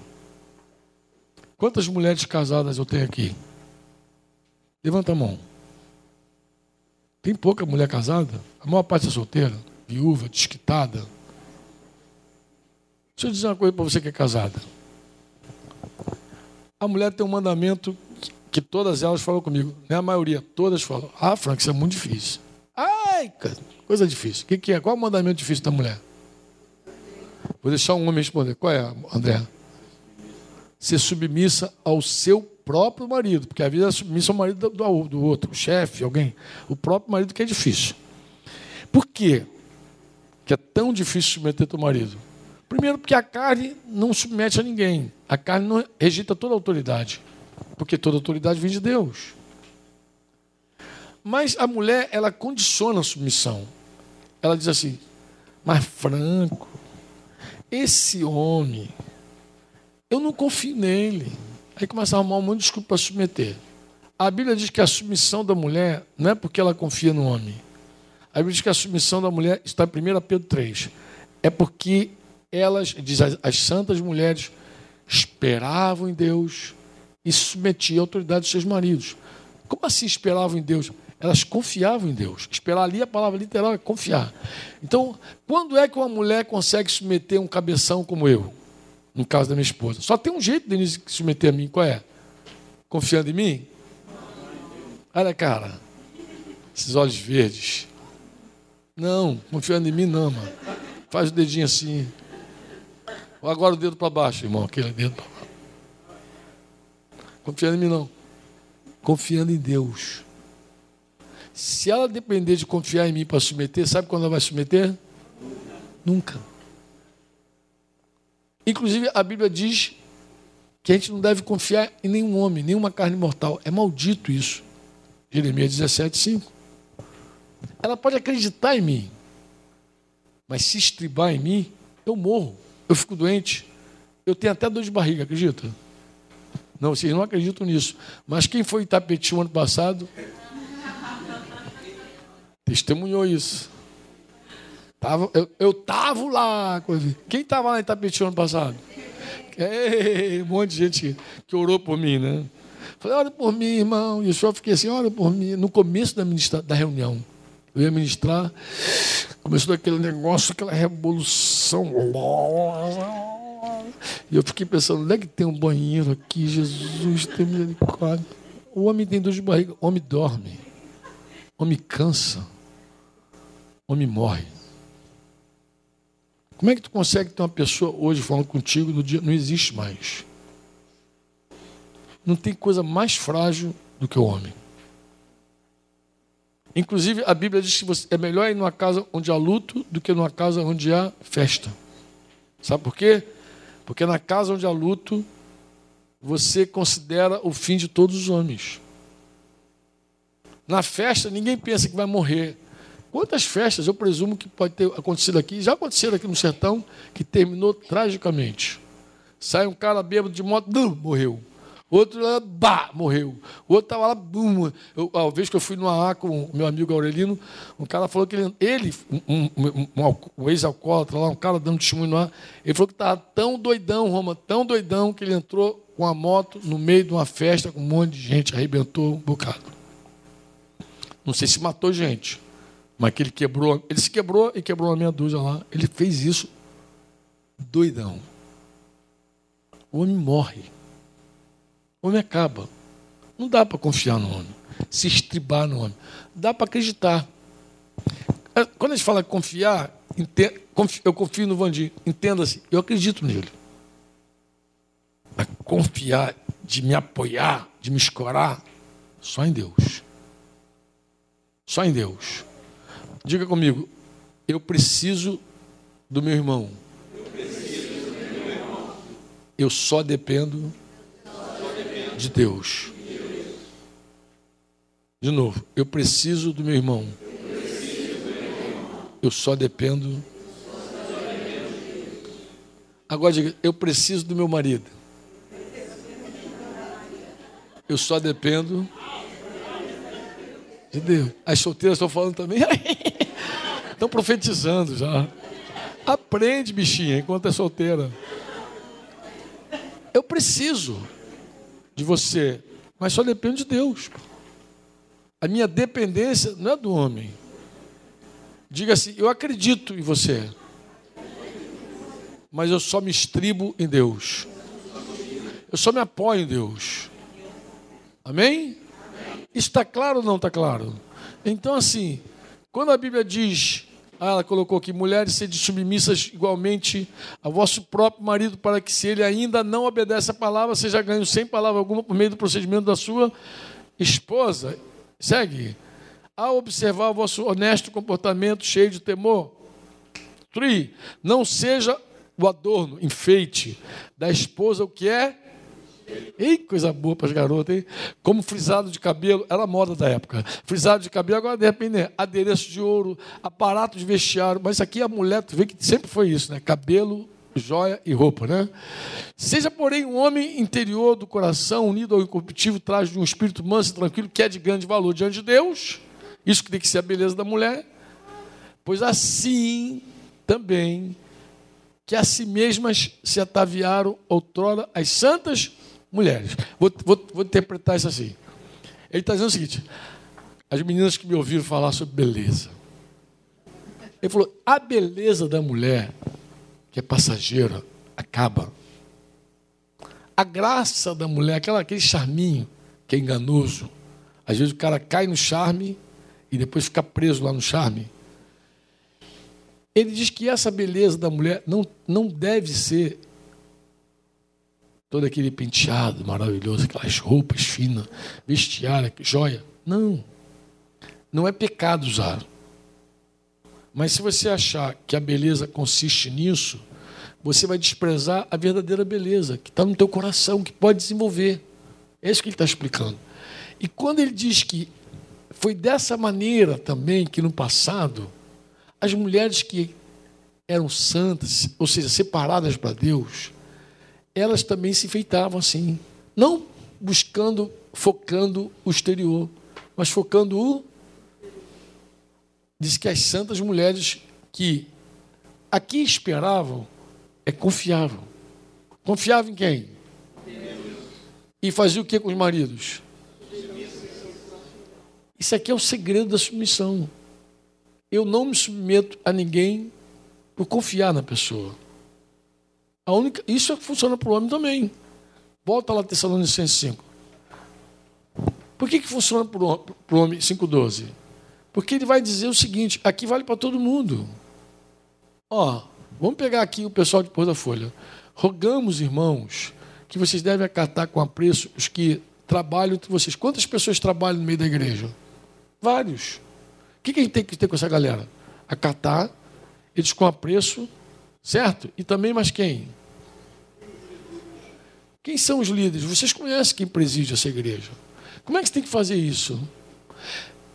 Ele não está dizendo se o cabra macho for bom, se o cara for legal, submete. Ele não fala isso. Ele fala se o cara está numa posição de presidir, acata com apreço com consideração. Se ele está presidido puxando tua orelha, como é que você. Vai lá. Que tenhas com máxima. Mas por que eu vou ter isso? Fazer isso? Por causa do trabalho que realizam.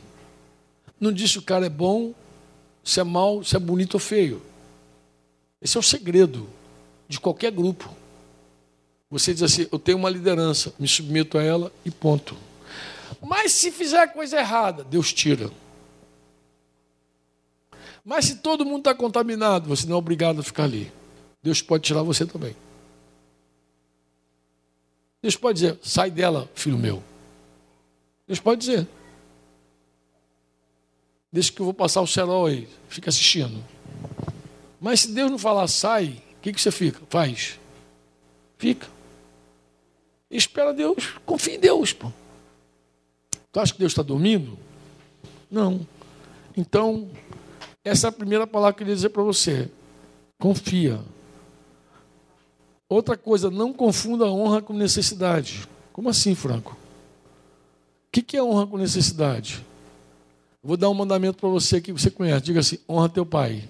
Honra teu pai. E tua mãe. tua mãe. Diga honra teu pai. Honra teu pai. E tua mãe. Eu vou perguntar para vocês ali. Eu tenho ali Manuel e Dálio. Quem você acha que tem mais? Manuel ou Dálio? Que tem mais recursos? Quem tem mais? Manuel vive mais, trabalhou mais, chegou na frente, construiu mais. Tem mais do que o filho. Sim ou não? Mas será que só por isso o Dálio não deve chegar e honrar o pai dele? Nem sei se ele faz isso. É uma boa oportunidade para ele se arrepender se não faz. Porque em geral o filho diz assim, mas meu pai não precisa. Meu querido, honra não é necessidade. Você não honra uma pessoa porque tem necessidade. Olha o que, que a Bíblia diz: honra o rei. O que, que o rei precisa? Nada, ele é rei. Diga assim: honra a Deus. O que, que Deus precisa? É Deus, tem tudo. Mas por que, que manda honrar a Deus? Porque honra não tem nada a ver com necessidade. Quando você honra uma pessoa que tem honra, você honra porque ela tem honra. E ponto. Ah, mas tem mais do que eu. Você não entendeu a honra. É teu pai. É tua mãe. E ponto. Eu lembro de uma irmã que ganhou muito dinheiro mas só que a mãe já era muito rica. E eu lembro dela, no modo de lembro, assim, o que, que eu faço? Minha mãe tem tanto. Engraçado, essa irmã entendeu tão bem esse princípio. Mas tão bem esse princípio. Falei, querida, honra tua mãe. Não interessa que ela é rica. Honra ela. Abençoa ela, dá ela. Semeia nela. Eu lembro que uma das primeiras coisas que ela comprou para a mãe para honrar a mãe dela, foi umas, uns pingentes de ouro. Porque a mãe dela, antes de ser rica, ela, ela era cabeleireira. Então eu lembro que ela comprou uma tesourinha de ouro, um pentinho de ouro, um negócio assim, uma correntinha de ouro, e deu para a mãe. Ela encontrou um jeito de honrar a mãe. A mãe se emocionou, chorou. É assim, se o filho orar e falar assim, como é que eu vou honrar meu pai? Deus vai te inspirar. Como é que eu honro minha mãe? Deus te inspira. E você não faz isso porque ele é um necessitado. Ele faz isso porque ele é o teu progenitor. Honra. Pergunta a Deus. Eu desafio qualquer filho aqui a perguntar a Deus. O que, que eu faço para honrar meu pai? Tu vai ver. Além de ter uma vida com Deus, ó, se o teu pai é cristão, a maior honra que você pode dar para o teu pai, se o teu pai for cristão de verdade, se for um religioso, não é, não é honra não, mas se for um cristão de verdade, a maior honra que você pode dar para o teu pai é viver para Deus. Um verdadeiro cristão, não há nada que alegre tanto o coração dele quanto ver seus filhos seguindo Jesus. Nada. Eu sei porque eu sou pai, sou pai e sou avô. Então eu falo para meus filhos: a maior honra que vocês podem me dar é serem fiéis a Deus. Sigam Jesus, adorem Jesus, cresçam conhecendo Jesus, porque não tem nada, absolutamente nada que vocês possam me dar melhor que isso. Melhor que isso. E é para mim e para tua mãe. Eu tenho certeza que eu falo por mim e por Denise. Entendeu? Mas se um filho é cristão e quer honrar o pai, não porque o pai precisa. Não, está precisando. Eu não sei o que eu vou comprar. Ele não precisa de nada. Pergunte a Deus, cabeçudo. Fala com Deus. Eu desafio você a perguntar a Deus. Deus vai te falar. O Espírito Santo vai dizer aqui, ali. Você vai honrar a pessoa, entendeu? Então honra não tem nada a ver com necessidade, tem nada a ver. Você honra alguém quando a pessoa tem honra. E, e agora, terminando mesmo, Hebreus 6,10, eu quero deixar os dois versículos para você botar na geladeira. Já que a gente falou da injustiça, injustiça, isso é injusto, isso é injusto. Bate, isso é injusto. Já que a gente falou que é injusto, o que, que diz Hebreus 6,10? O que, que diz Hebreus 2,10? Começa assim, Hebreus, ó. Diga comigo, Deus, Deus não é injusto. Não é injusto. Diga, Deus, Deus não é injusto. Para quê? Ficar esquecido do trabalho de vocês e do amor que vocês evidenciaram para com ele, pois vocês servem e ainda servem uns aos outros, aos santos. Porque quando a gente cuida do irmão, a gente ama Deus. É assim que Deus lê. Como é que Deus lê o nosso amor? Servindo os irmãos. Inclusive, eu já tentei fazer de outro jeito, não tem. Jesus falou assim: Tu me ama, Pedro? Amo, amo. Então cuida dos, das ovelhas, das minhas ovelhas. Você me ama? Amo. Então cuida das minhas ovelhas. A minha esposa tem uma leitura de amor. Várias coisas que o cara, depois de casado, vai descobrindo. Como é que eu faço para fazer essa mulher se sentir amada? Aí você vai descobrindo. Uma das coisas. Quer aborrecer minha mulher? Eu, no meu caso. Várias coisas que eu faço que aborrece. Mas tem uma coisa que é muito ruim. Ela, quando fala uma coisa que ela julga importante, eu tenho que parar tudo e olhar só para ela, assim, ficar assim. Fala, meu amor. Total atenção. Ela entende quando eu dou total atenção para ela, eu a amo. Também tem mulher que entende quando você chega com um presentinho em casa, meu bem, lembrei de você, toma. Me ama, ele me ama. E assim vai, as mulheres vão desenvolvendo várias coisinhas. Quando o cara faz uma cafunézinha. Eu lembro quando eu era mais jovem, Denise falou assim: Você me ama, o que, que tu acha? Eu estaria casado contigo se eu não te amasse? Daí para pior.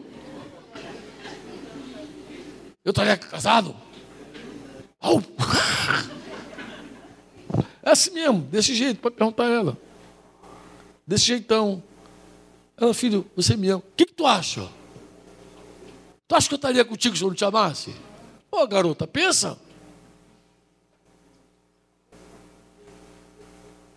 Doidinha, Roma. Varrido. Claro, e você vai descobrindo o que, que a mulher gosta, o que, que você faz que ela diz assim, ele me ama. Vice-versa. Embora o homem não busque amor como a mulher. O que, que o homem busca? O homem busca respeito. Você quer acabar com o homem, desrespeita ele. E mulher nem precisa falar para desrespeitar um homem, não. Tu sabe disso, né? A mulher desrespeita com a cara, com o olhar. Ó, teu marido vai fazer. Vai fazer?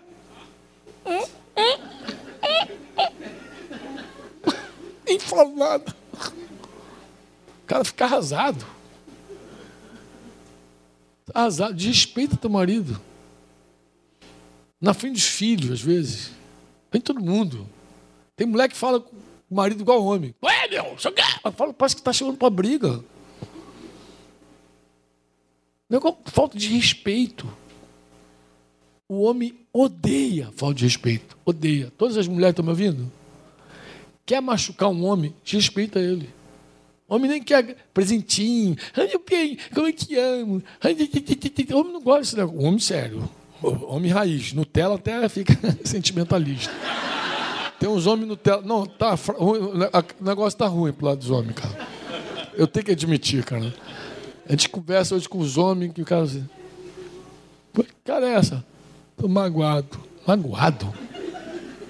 Me magoou. Que magoou, cara? E homem fica magoado, cara? Que papo é esse? Não, tô magoado. Tô sentido. Que isso, cara? Mas eu entendo, o homem faz sobrancelha hoje, disputa com a mulher o secador. O homem, o homem tá um negócio clachado demais, pô. Homem está uma vergonha. Uma vergonha. Em geral, homem Homem que é homem, ele quer respeito. Homem que é homem quer respeito. Não quer ser bonitinho, não quer sair no Facebook tão bonitinho. Isso é coisa de mulher. Mulher que tem que ser bonita. Homem nem precisa ser bonito, homem tem que ser o quê? Homem. Mas só tem que ser homem, pô. A mulher que é um cara bonitinho, fraco. Lindo, tá no Facebook. É um gato. Ele é um gato. Mas aí quando chega o problema, ele. Vai lá, meu bem, resolve aí. Tá. Fala com teu pai. Pô, cara. Pô, no mês de barata até tem uns caras que sobem na cadeira. Nem, nem precisa falar do mês de barata. Mas fala assim, a covardia. Tô grávida. O que, que vai fazer? Tá grávida. Aborta. Não faz. Pô, cara, que mulher que é uma porcaria dessa, cara? Isso é uma porcaria, pô. Os caras fracos, irresponsável, não assume. Eu estou falando, o homem, o homem, ele além de irresponsável, ele assume a responsabilidade dos atos dele. Ele assume os compromissos. Aquele papo do eu te amo. Vamos casar? Não, casar não, mas eu te amo. Que amo escambau, amado. Desculpa, Denise. Eles não gostam dessa palavra, mas de vez em quando vem, cara. Ama nada. Quando Jesus, quando Deus quis falar do amor dele, ele colocou uma cruz lá no Monte da Caveira. Ele falou: Eu amo vocês. Deus publicou o amor dele para todo mundo. Até hoje, quando a gente olha a cruz, a gente sabe que Deus amou o mundo de tal maneira que deu Jesus, seu filho. Até hoje é assim. Deus não escondeu o amor dele. Esse papinho, ó, olha, eu te amo, mas não fala para ninguém. cara, isso não existe, cara. Só elas acreditam nisso. Não existe. Como é que eu te amo e não fala para ninguém? O homem que ama, ele quer, bota o peitão lá e vamos casar. Vem lá, quero, quero testemunha, vou convidar uma cabeçada. Cadê Vaguinho? É, o último cara que desencalhou aqui. Como é que foi, Vaguinho, aquele dia? Tu ia ficar de papinho? Ó, oh, Dudinha, entre nós dois só, não fala para ninguém. Rolou esse papo? Não, que isso. Como é que foi aquele dia do caso? Bota a câmera na cara dele. Como é que foi aquele dia? Foi bom pra caramba aquele dia, não? Foi uma festa muito maneira. Né? Assumiu, fez declaração de amor, publicamente. Aí pegou no celular, ela queria o caderninho dela. Cadê meu caderno? Sumiu o caderno da noiva na hora. Meu irmão, cadê o caderno da noiva? Mas graças a Deus apareceu o caderno da noiva. No final deu tudo certo, né, tio Franco? Agora imagina se um cara quisesse uma, uma menina dessa no secreto. Isso não é homem. Isso não é homem, não. Pô, Vaguinho, quando. E Vaguinho, Vaguinho, tem que. Ó, e cara, tem uns caras que já aprenderam, tem uns caras que estão aprendendo ainda. Homem gosta de respeito porque ele é homem. Nem, nem precisa de palavra fofa com homem. Um homem de verdade não precisa de palavrinha fofa. Ele quer respeito. Se der carinho, ele gosta. Se fizer com a mulher, ele gosta. Se fizer comidinha boa, vai ter uns caras que vão gostar mais que outros. Gosta. Tem uns caras que gostam mais, né? Tem uns carinhas gostam. Tudo gosta. Mas o que, que o homem mais prima? Ele prima pelo respeito. Não falte respeito com o homem. Não faça isso. E a mulher quer ser amada. E como é que Deus lê o amor para com ele? Toda vez que alguém cuida dos filhos dele, ele se sente amado. Toda vez que você dedica vida e tempo a alguém que ele ama, ele se sente amado. Entenderam a história ou não? Deus não é como minha esposa, assim, que tem que falar olhando, fazer cafuné no cabeça de Jesus. Jesus não quer cafuné. Jesus quer aquele que tem os meus mandamentos e os guarda. Esse é o que me ama. E não há mandamento maior que esse, que amei, ameis uns aos outros. Jesus já disse o que, ele quer. Ele quer, quer, me ama, então ame a pessoa que está do teu lado. Eu te amo, ó Deus, detesto meu marido, mas te amo. Conversa. Ele não vai aceitar isso. Porque ele vai dizer: se você não ama aquele que você vê, como é que você vai amar aquele que você não vê? Você tem que amar quem você vê. Se você ama quem vê, aí você pode dizer para Deus: Eu te amo, Senhor. Deus não é emocional. Você nem precisa sentir amor por Deus. Estou falando isso legal só porque, porque tem irmão que fala assim, poxa, eu acho que não amo Deus, porque, porque eu não choro, não sinto nada. Eu falei, amado, não esquenta a cabeça com isso não. Jesus não está preocupado com as tuas emoções. O amor a Deus se evidencia na obediência a Ele. E a ordem que Ele deu é que a gente cuide uns dos outros. Quando eu amo minha esposa, quando eu amo meu irmão, quando eu estou amando a Ele. Amém? amém? Você diz amém ou não? Amém. Tu vê que amor e serviço estão tá juntinho, né? Você ama e serve. E por fim, 1 Coríntios 15, 58. Nem sei quanto tempo falei aqui, falei para caramba, umas duas horas e meia. Não, não foi isso não, né? Foi isso tudo não. Por aí não, Tita. Vai menos, Tita. 1 Coríntios 15, 58. O que, que diz 1 Coríntios aí? 15, 58. Vamos ficar com, essa última, com esse último versículo. Diga comigo. Portanto, meus amados. Olha só, portanto, é uma palavra muito joia, porque parece que está dando a conclusão de tudo que nós conversamos aqui. Portanto, por causa de tudo que nós falamos, portanto, irmãos, amados, seja o quê? Mais o quê? E mais o quê? Em quê? Sabendo o quê? Não é vão. Aprenda isso. Sirva a Deus com alegria. Não pense por nenhum minuto que Deus é injusto para se esquecer de tudo que você faz. Segue fazendo. Seja firme, diga firme. Inabalável. Sempre abundante. Na obra do Senhor. Sempre abundante. O que, que eu tenho que saber, Franco? Que no Senhor o meu trabalho não é vão. Qualquer outra coisa é vão. Mas no Senhor não é vão. Sempre vai haver uma recompensa. Nunca levante tua voz para dizer que é injusto, até que Deus traga à luz todas as coisas. Tá bom? Nunca julgue uma coisa sem ter clareza de tudo. Receba como de Deus no primeiro momento e ora. Ora como as irmãs oraram. Se isso não é teu, cai por terra, desmonta. Mas se é teu, eu vou beber esse cálice. Eu quero o cálice que é teu. Amém? Se sofrer essa injustiça te agrada, eu sofro. Se isso vai te glorificar, eu passo. Ponto. Porque foi assim com Jesus. Ele aprendeu a obediência pelo sofrimento. Amém? Espero que eu tenha, de alguma forma, cooperado contigo. Claro que naquele dia eu não falei o que eu tinha que falar, porque a Célia levantou no meio e se entregou a Jesus. No começo da minha fala. Mas hoje eu tive a oportunidade de falar e espero que tanto o pessoal que está aqui na base, me escutando esses dias todos, tenham recebido essa palavra no coração, como aqueles que vieram agora à noitinha para nos visitar, para estar aqui. Eu espero que Deus fale profundamente no seu coração. Amém? Lembrando que no reino de Deus a gente deixa a injustiça, pratica a justiça e suporta a injustiça. Vamos orar? Tem alguma canção, amados, que poderia ser a resposta nossa a essa palavra?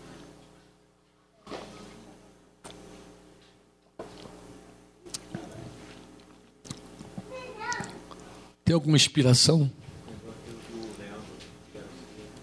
Ah, bora. Essa música é uma música que a gente tem ela aí até em CD. Ela.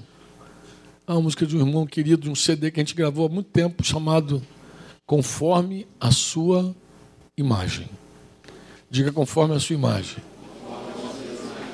Diga conforme a sua imagem. É uma oração. Você vai fazer essa oração com simplicidade. O que, que, que diz essa oração? Eu quero, Senhor, o quê? Do teu e dos teus. Vou repetir.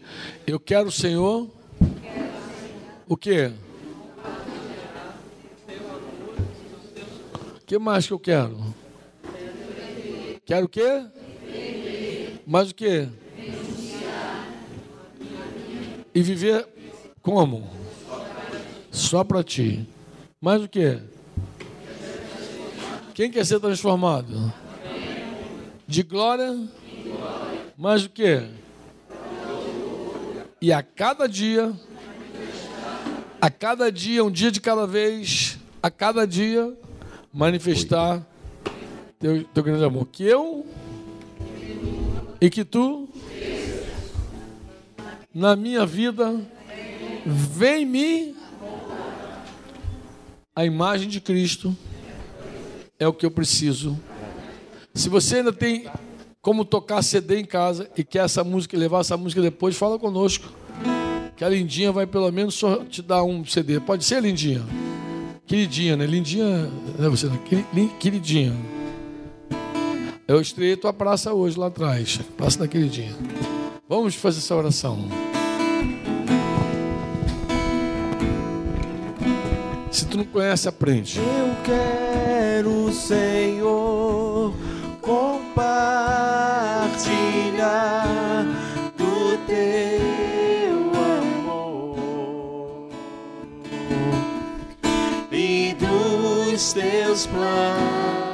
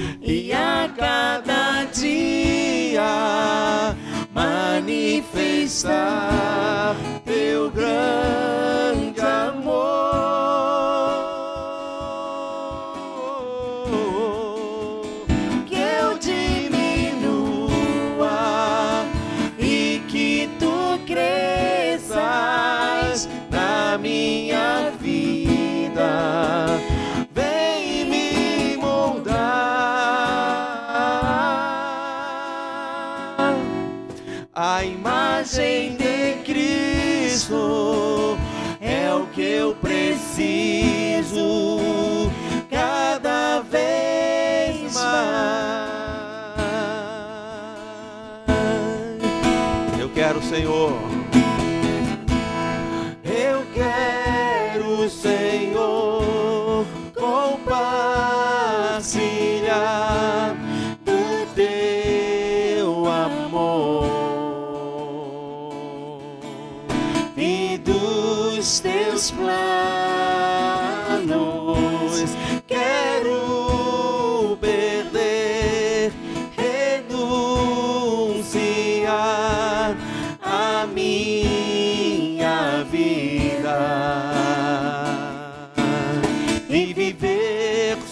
Só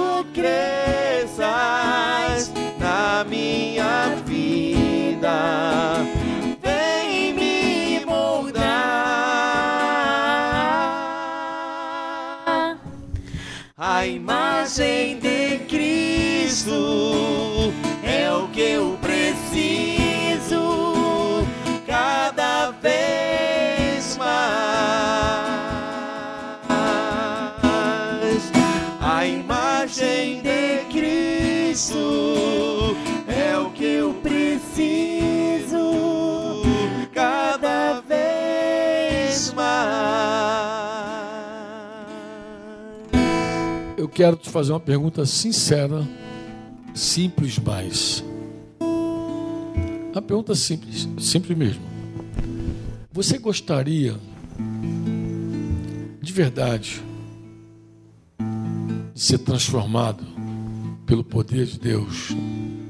Você gostaria, você deseja mesmo que Deus leve você por um caminho onde você vai deixar toda a injustiça da tua vida? Vai começar a praticar toda a justiça e ainda suportar toda a injustiça. Tu gostaria que Deus fizesse essa obra na tua vida? Você gostaria que Deus fizesse isso contigo? Uma pergunta simples. Concorda comigo que é simples? Mas para Deus fazer isso, tem que ter um começo. E o começo é justamente vida consagrada. Quando a gente canta a imagem de Cristo, a gente está falando de uma estátua, a gente está falando do caráter de Cristo. A imagem de Cristo é o caráter de Cristo. Eu preciso ser moldado no caráter de, de Cristo. Eu não sei se algum dia na tua vida você tomou essa decisão de ser transformado. Talvez você nunca tenha assumido publicamente um compromisso com Jesus. Eu sei que tem gente que diz assim, não, eu já assumi o meu compromisso em secreto. Mas aquele caso que eu falei, eu te amo, mas não conta para ninguém. Ah, eu te amo, Jesus, mas que ninguém saiba. Isso não é amor. Jesus fez uma, colocou uma condição muito interessante para alguém se aliançar com ele. Aquele, todo aquele que me confessar diante dos homens, diante dos, diante dos, o que que Jesus falou que faria?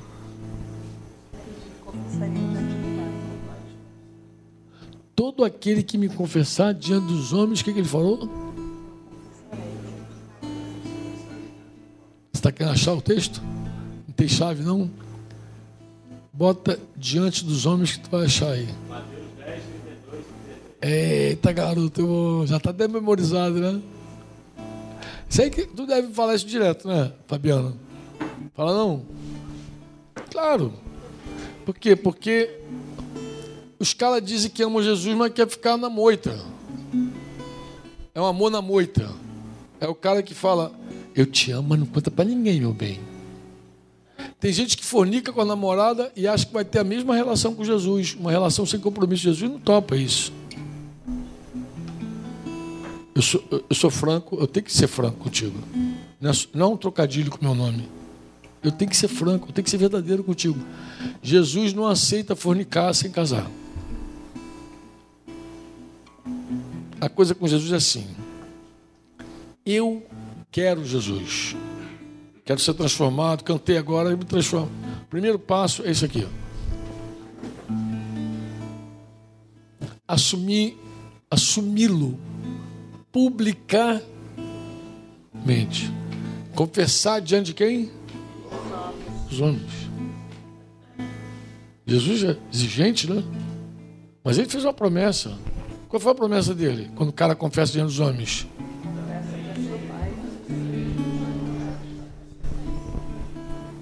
Ele casa com todos, qualquer um que confessa ele diante dos homens.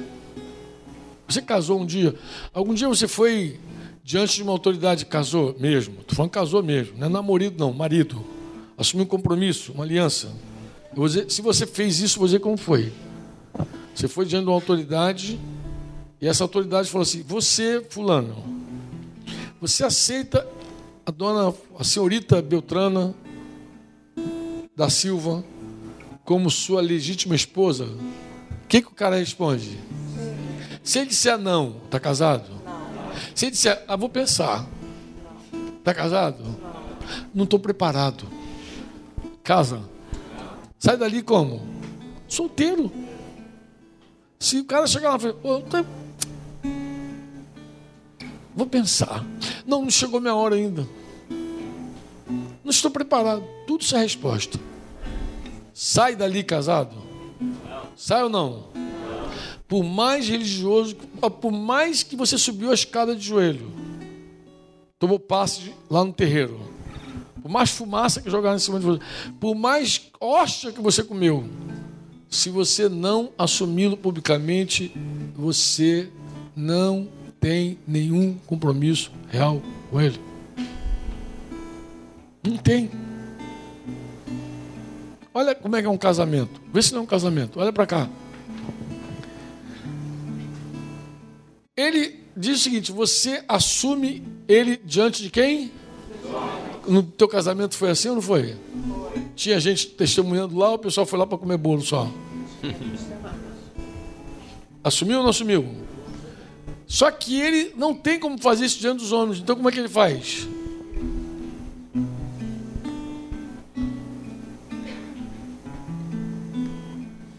Eu também confessarei diante de quem? Que está onde? É um casamento ou não é? É ou não é? Eu digo assim, eu quero que Jesus seja o dono da minha vida, meu Senhor. Eu confesso, eu reconheço, eu não tenho ninguém além dele. Eu reconheço que Jesus saiu da sepultura, vive e manda em tudo. Ele é o Senhor. Eu publico isso, assumo. Aí Jesus vai dizer assim: É isso que você quer? Pai, pai, olha. Olha ali a atitude do, do João. Ele está me confessando diante de todos os homens. Eu confesso ele também. Ele também é meu. Ele agora me pertence. E qual o próximo passo? Tem um passo. Que também é público. Qual é? Batismo. E é engraçado, o que é o batismo? O batismo é o seguinte: você entra na água, em vez de sepultar você com terra, sepulta você com água, para tu não morrer. Graças a Deus que não foi com terra que Deus falou, né? Ele sepulta você com água. Ele coloca você lá embaixo, você desce aquela água, e você sai uma nó, deixa o passado para trás. Essa é a ideia do batismo. Pedro explica o batismo dizendo: a arca, haviam oito pessoas na arca. Estava lá naquele mundo corrompido. A água, a arca uh, flutuou, encostou no Monte Ararat. Foi para um novo mundo. Assim é o batismo. A, sepulta o teu passado. Está para trás. Paulo usa a figura do, do mar vermelho para explicar isso. O mar dividiu o Egito da tua jornada. Acabou o Egito para você. Entenderam ou não? Eu cheguei aqui, deixa eu terminar. Se você nunca confessou Jesus publicamente, diante dos homens, você nunca assumiu esse compromisso, de fato, você não está unido a Ele ainda. Porque todo que confessa Ele se une a Ele. Vou pensar, não estou preparado. Isso tudo é resposta. Ninguém casa com esse papo. Ah, mas eu tenho. Você tem uma religião. A religião complica. Jesus simplifica. Você não precisa de religião. Você precisa de Jesus. Então, eu não gostaria de terminar esse tempo aqui sem abrir uma porta para você, uma oportunidade para você assumir Jesus publicamente. Quantos concordam comigo? Amém. Eu não sei nem aqui quem nunca fez, mas eu vou fazer o seguinte: eu quero orar pela tua vida. Se você quiser assumir um compromisso público com Jesus, agora diante de todas essas testemunhas aqui, eu faço teu casamento agora. Eu, junto com meus irmãos aqui, a gente vai celebrar a tua união com Cristo. Quem gostaria de fazer isso? Tem alguém aqui que fala assim, Franco, é isso que eu quero fazer. É doido esse negócio, mas eu quero. Eu vou orar agora para que o Espírito Santo fale dentro do teu coração sobre isso. Podemos orar? Pai, nós temos aqui anunciado o teu evangelho. Verdade. E chegamos até aqui porque nós cremos que tem pessoas aqui que não fizeram um pacto contigo ainda, público. Mas como está escrito, nós cremos exatamente nessa palavra, Senhor. A importância dessa confissão. Agora, Pai, nós não temos poder. Nós não temos em nós mesmos autoridade para conduzir uma pessoa a isso. Mas aqui entre nós, Pai, está o teu espírito. E o teu espírito, amado Senhor, ele convence qualquer homem, qualquer pessoa, criança, ele convence qualquer um de pecado, de justiça e de juízo, Senhor. Este foi mais um programa do Conexão Eclésia.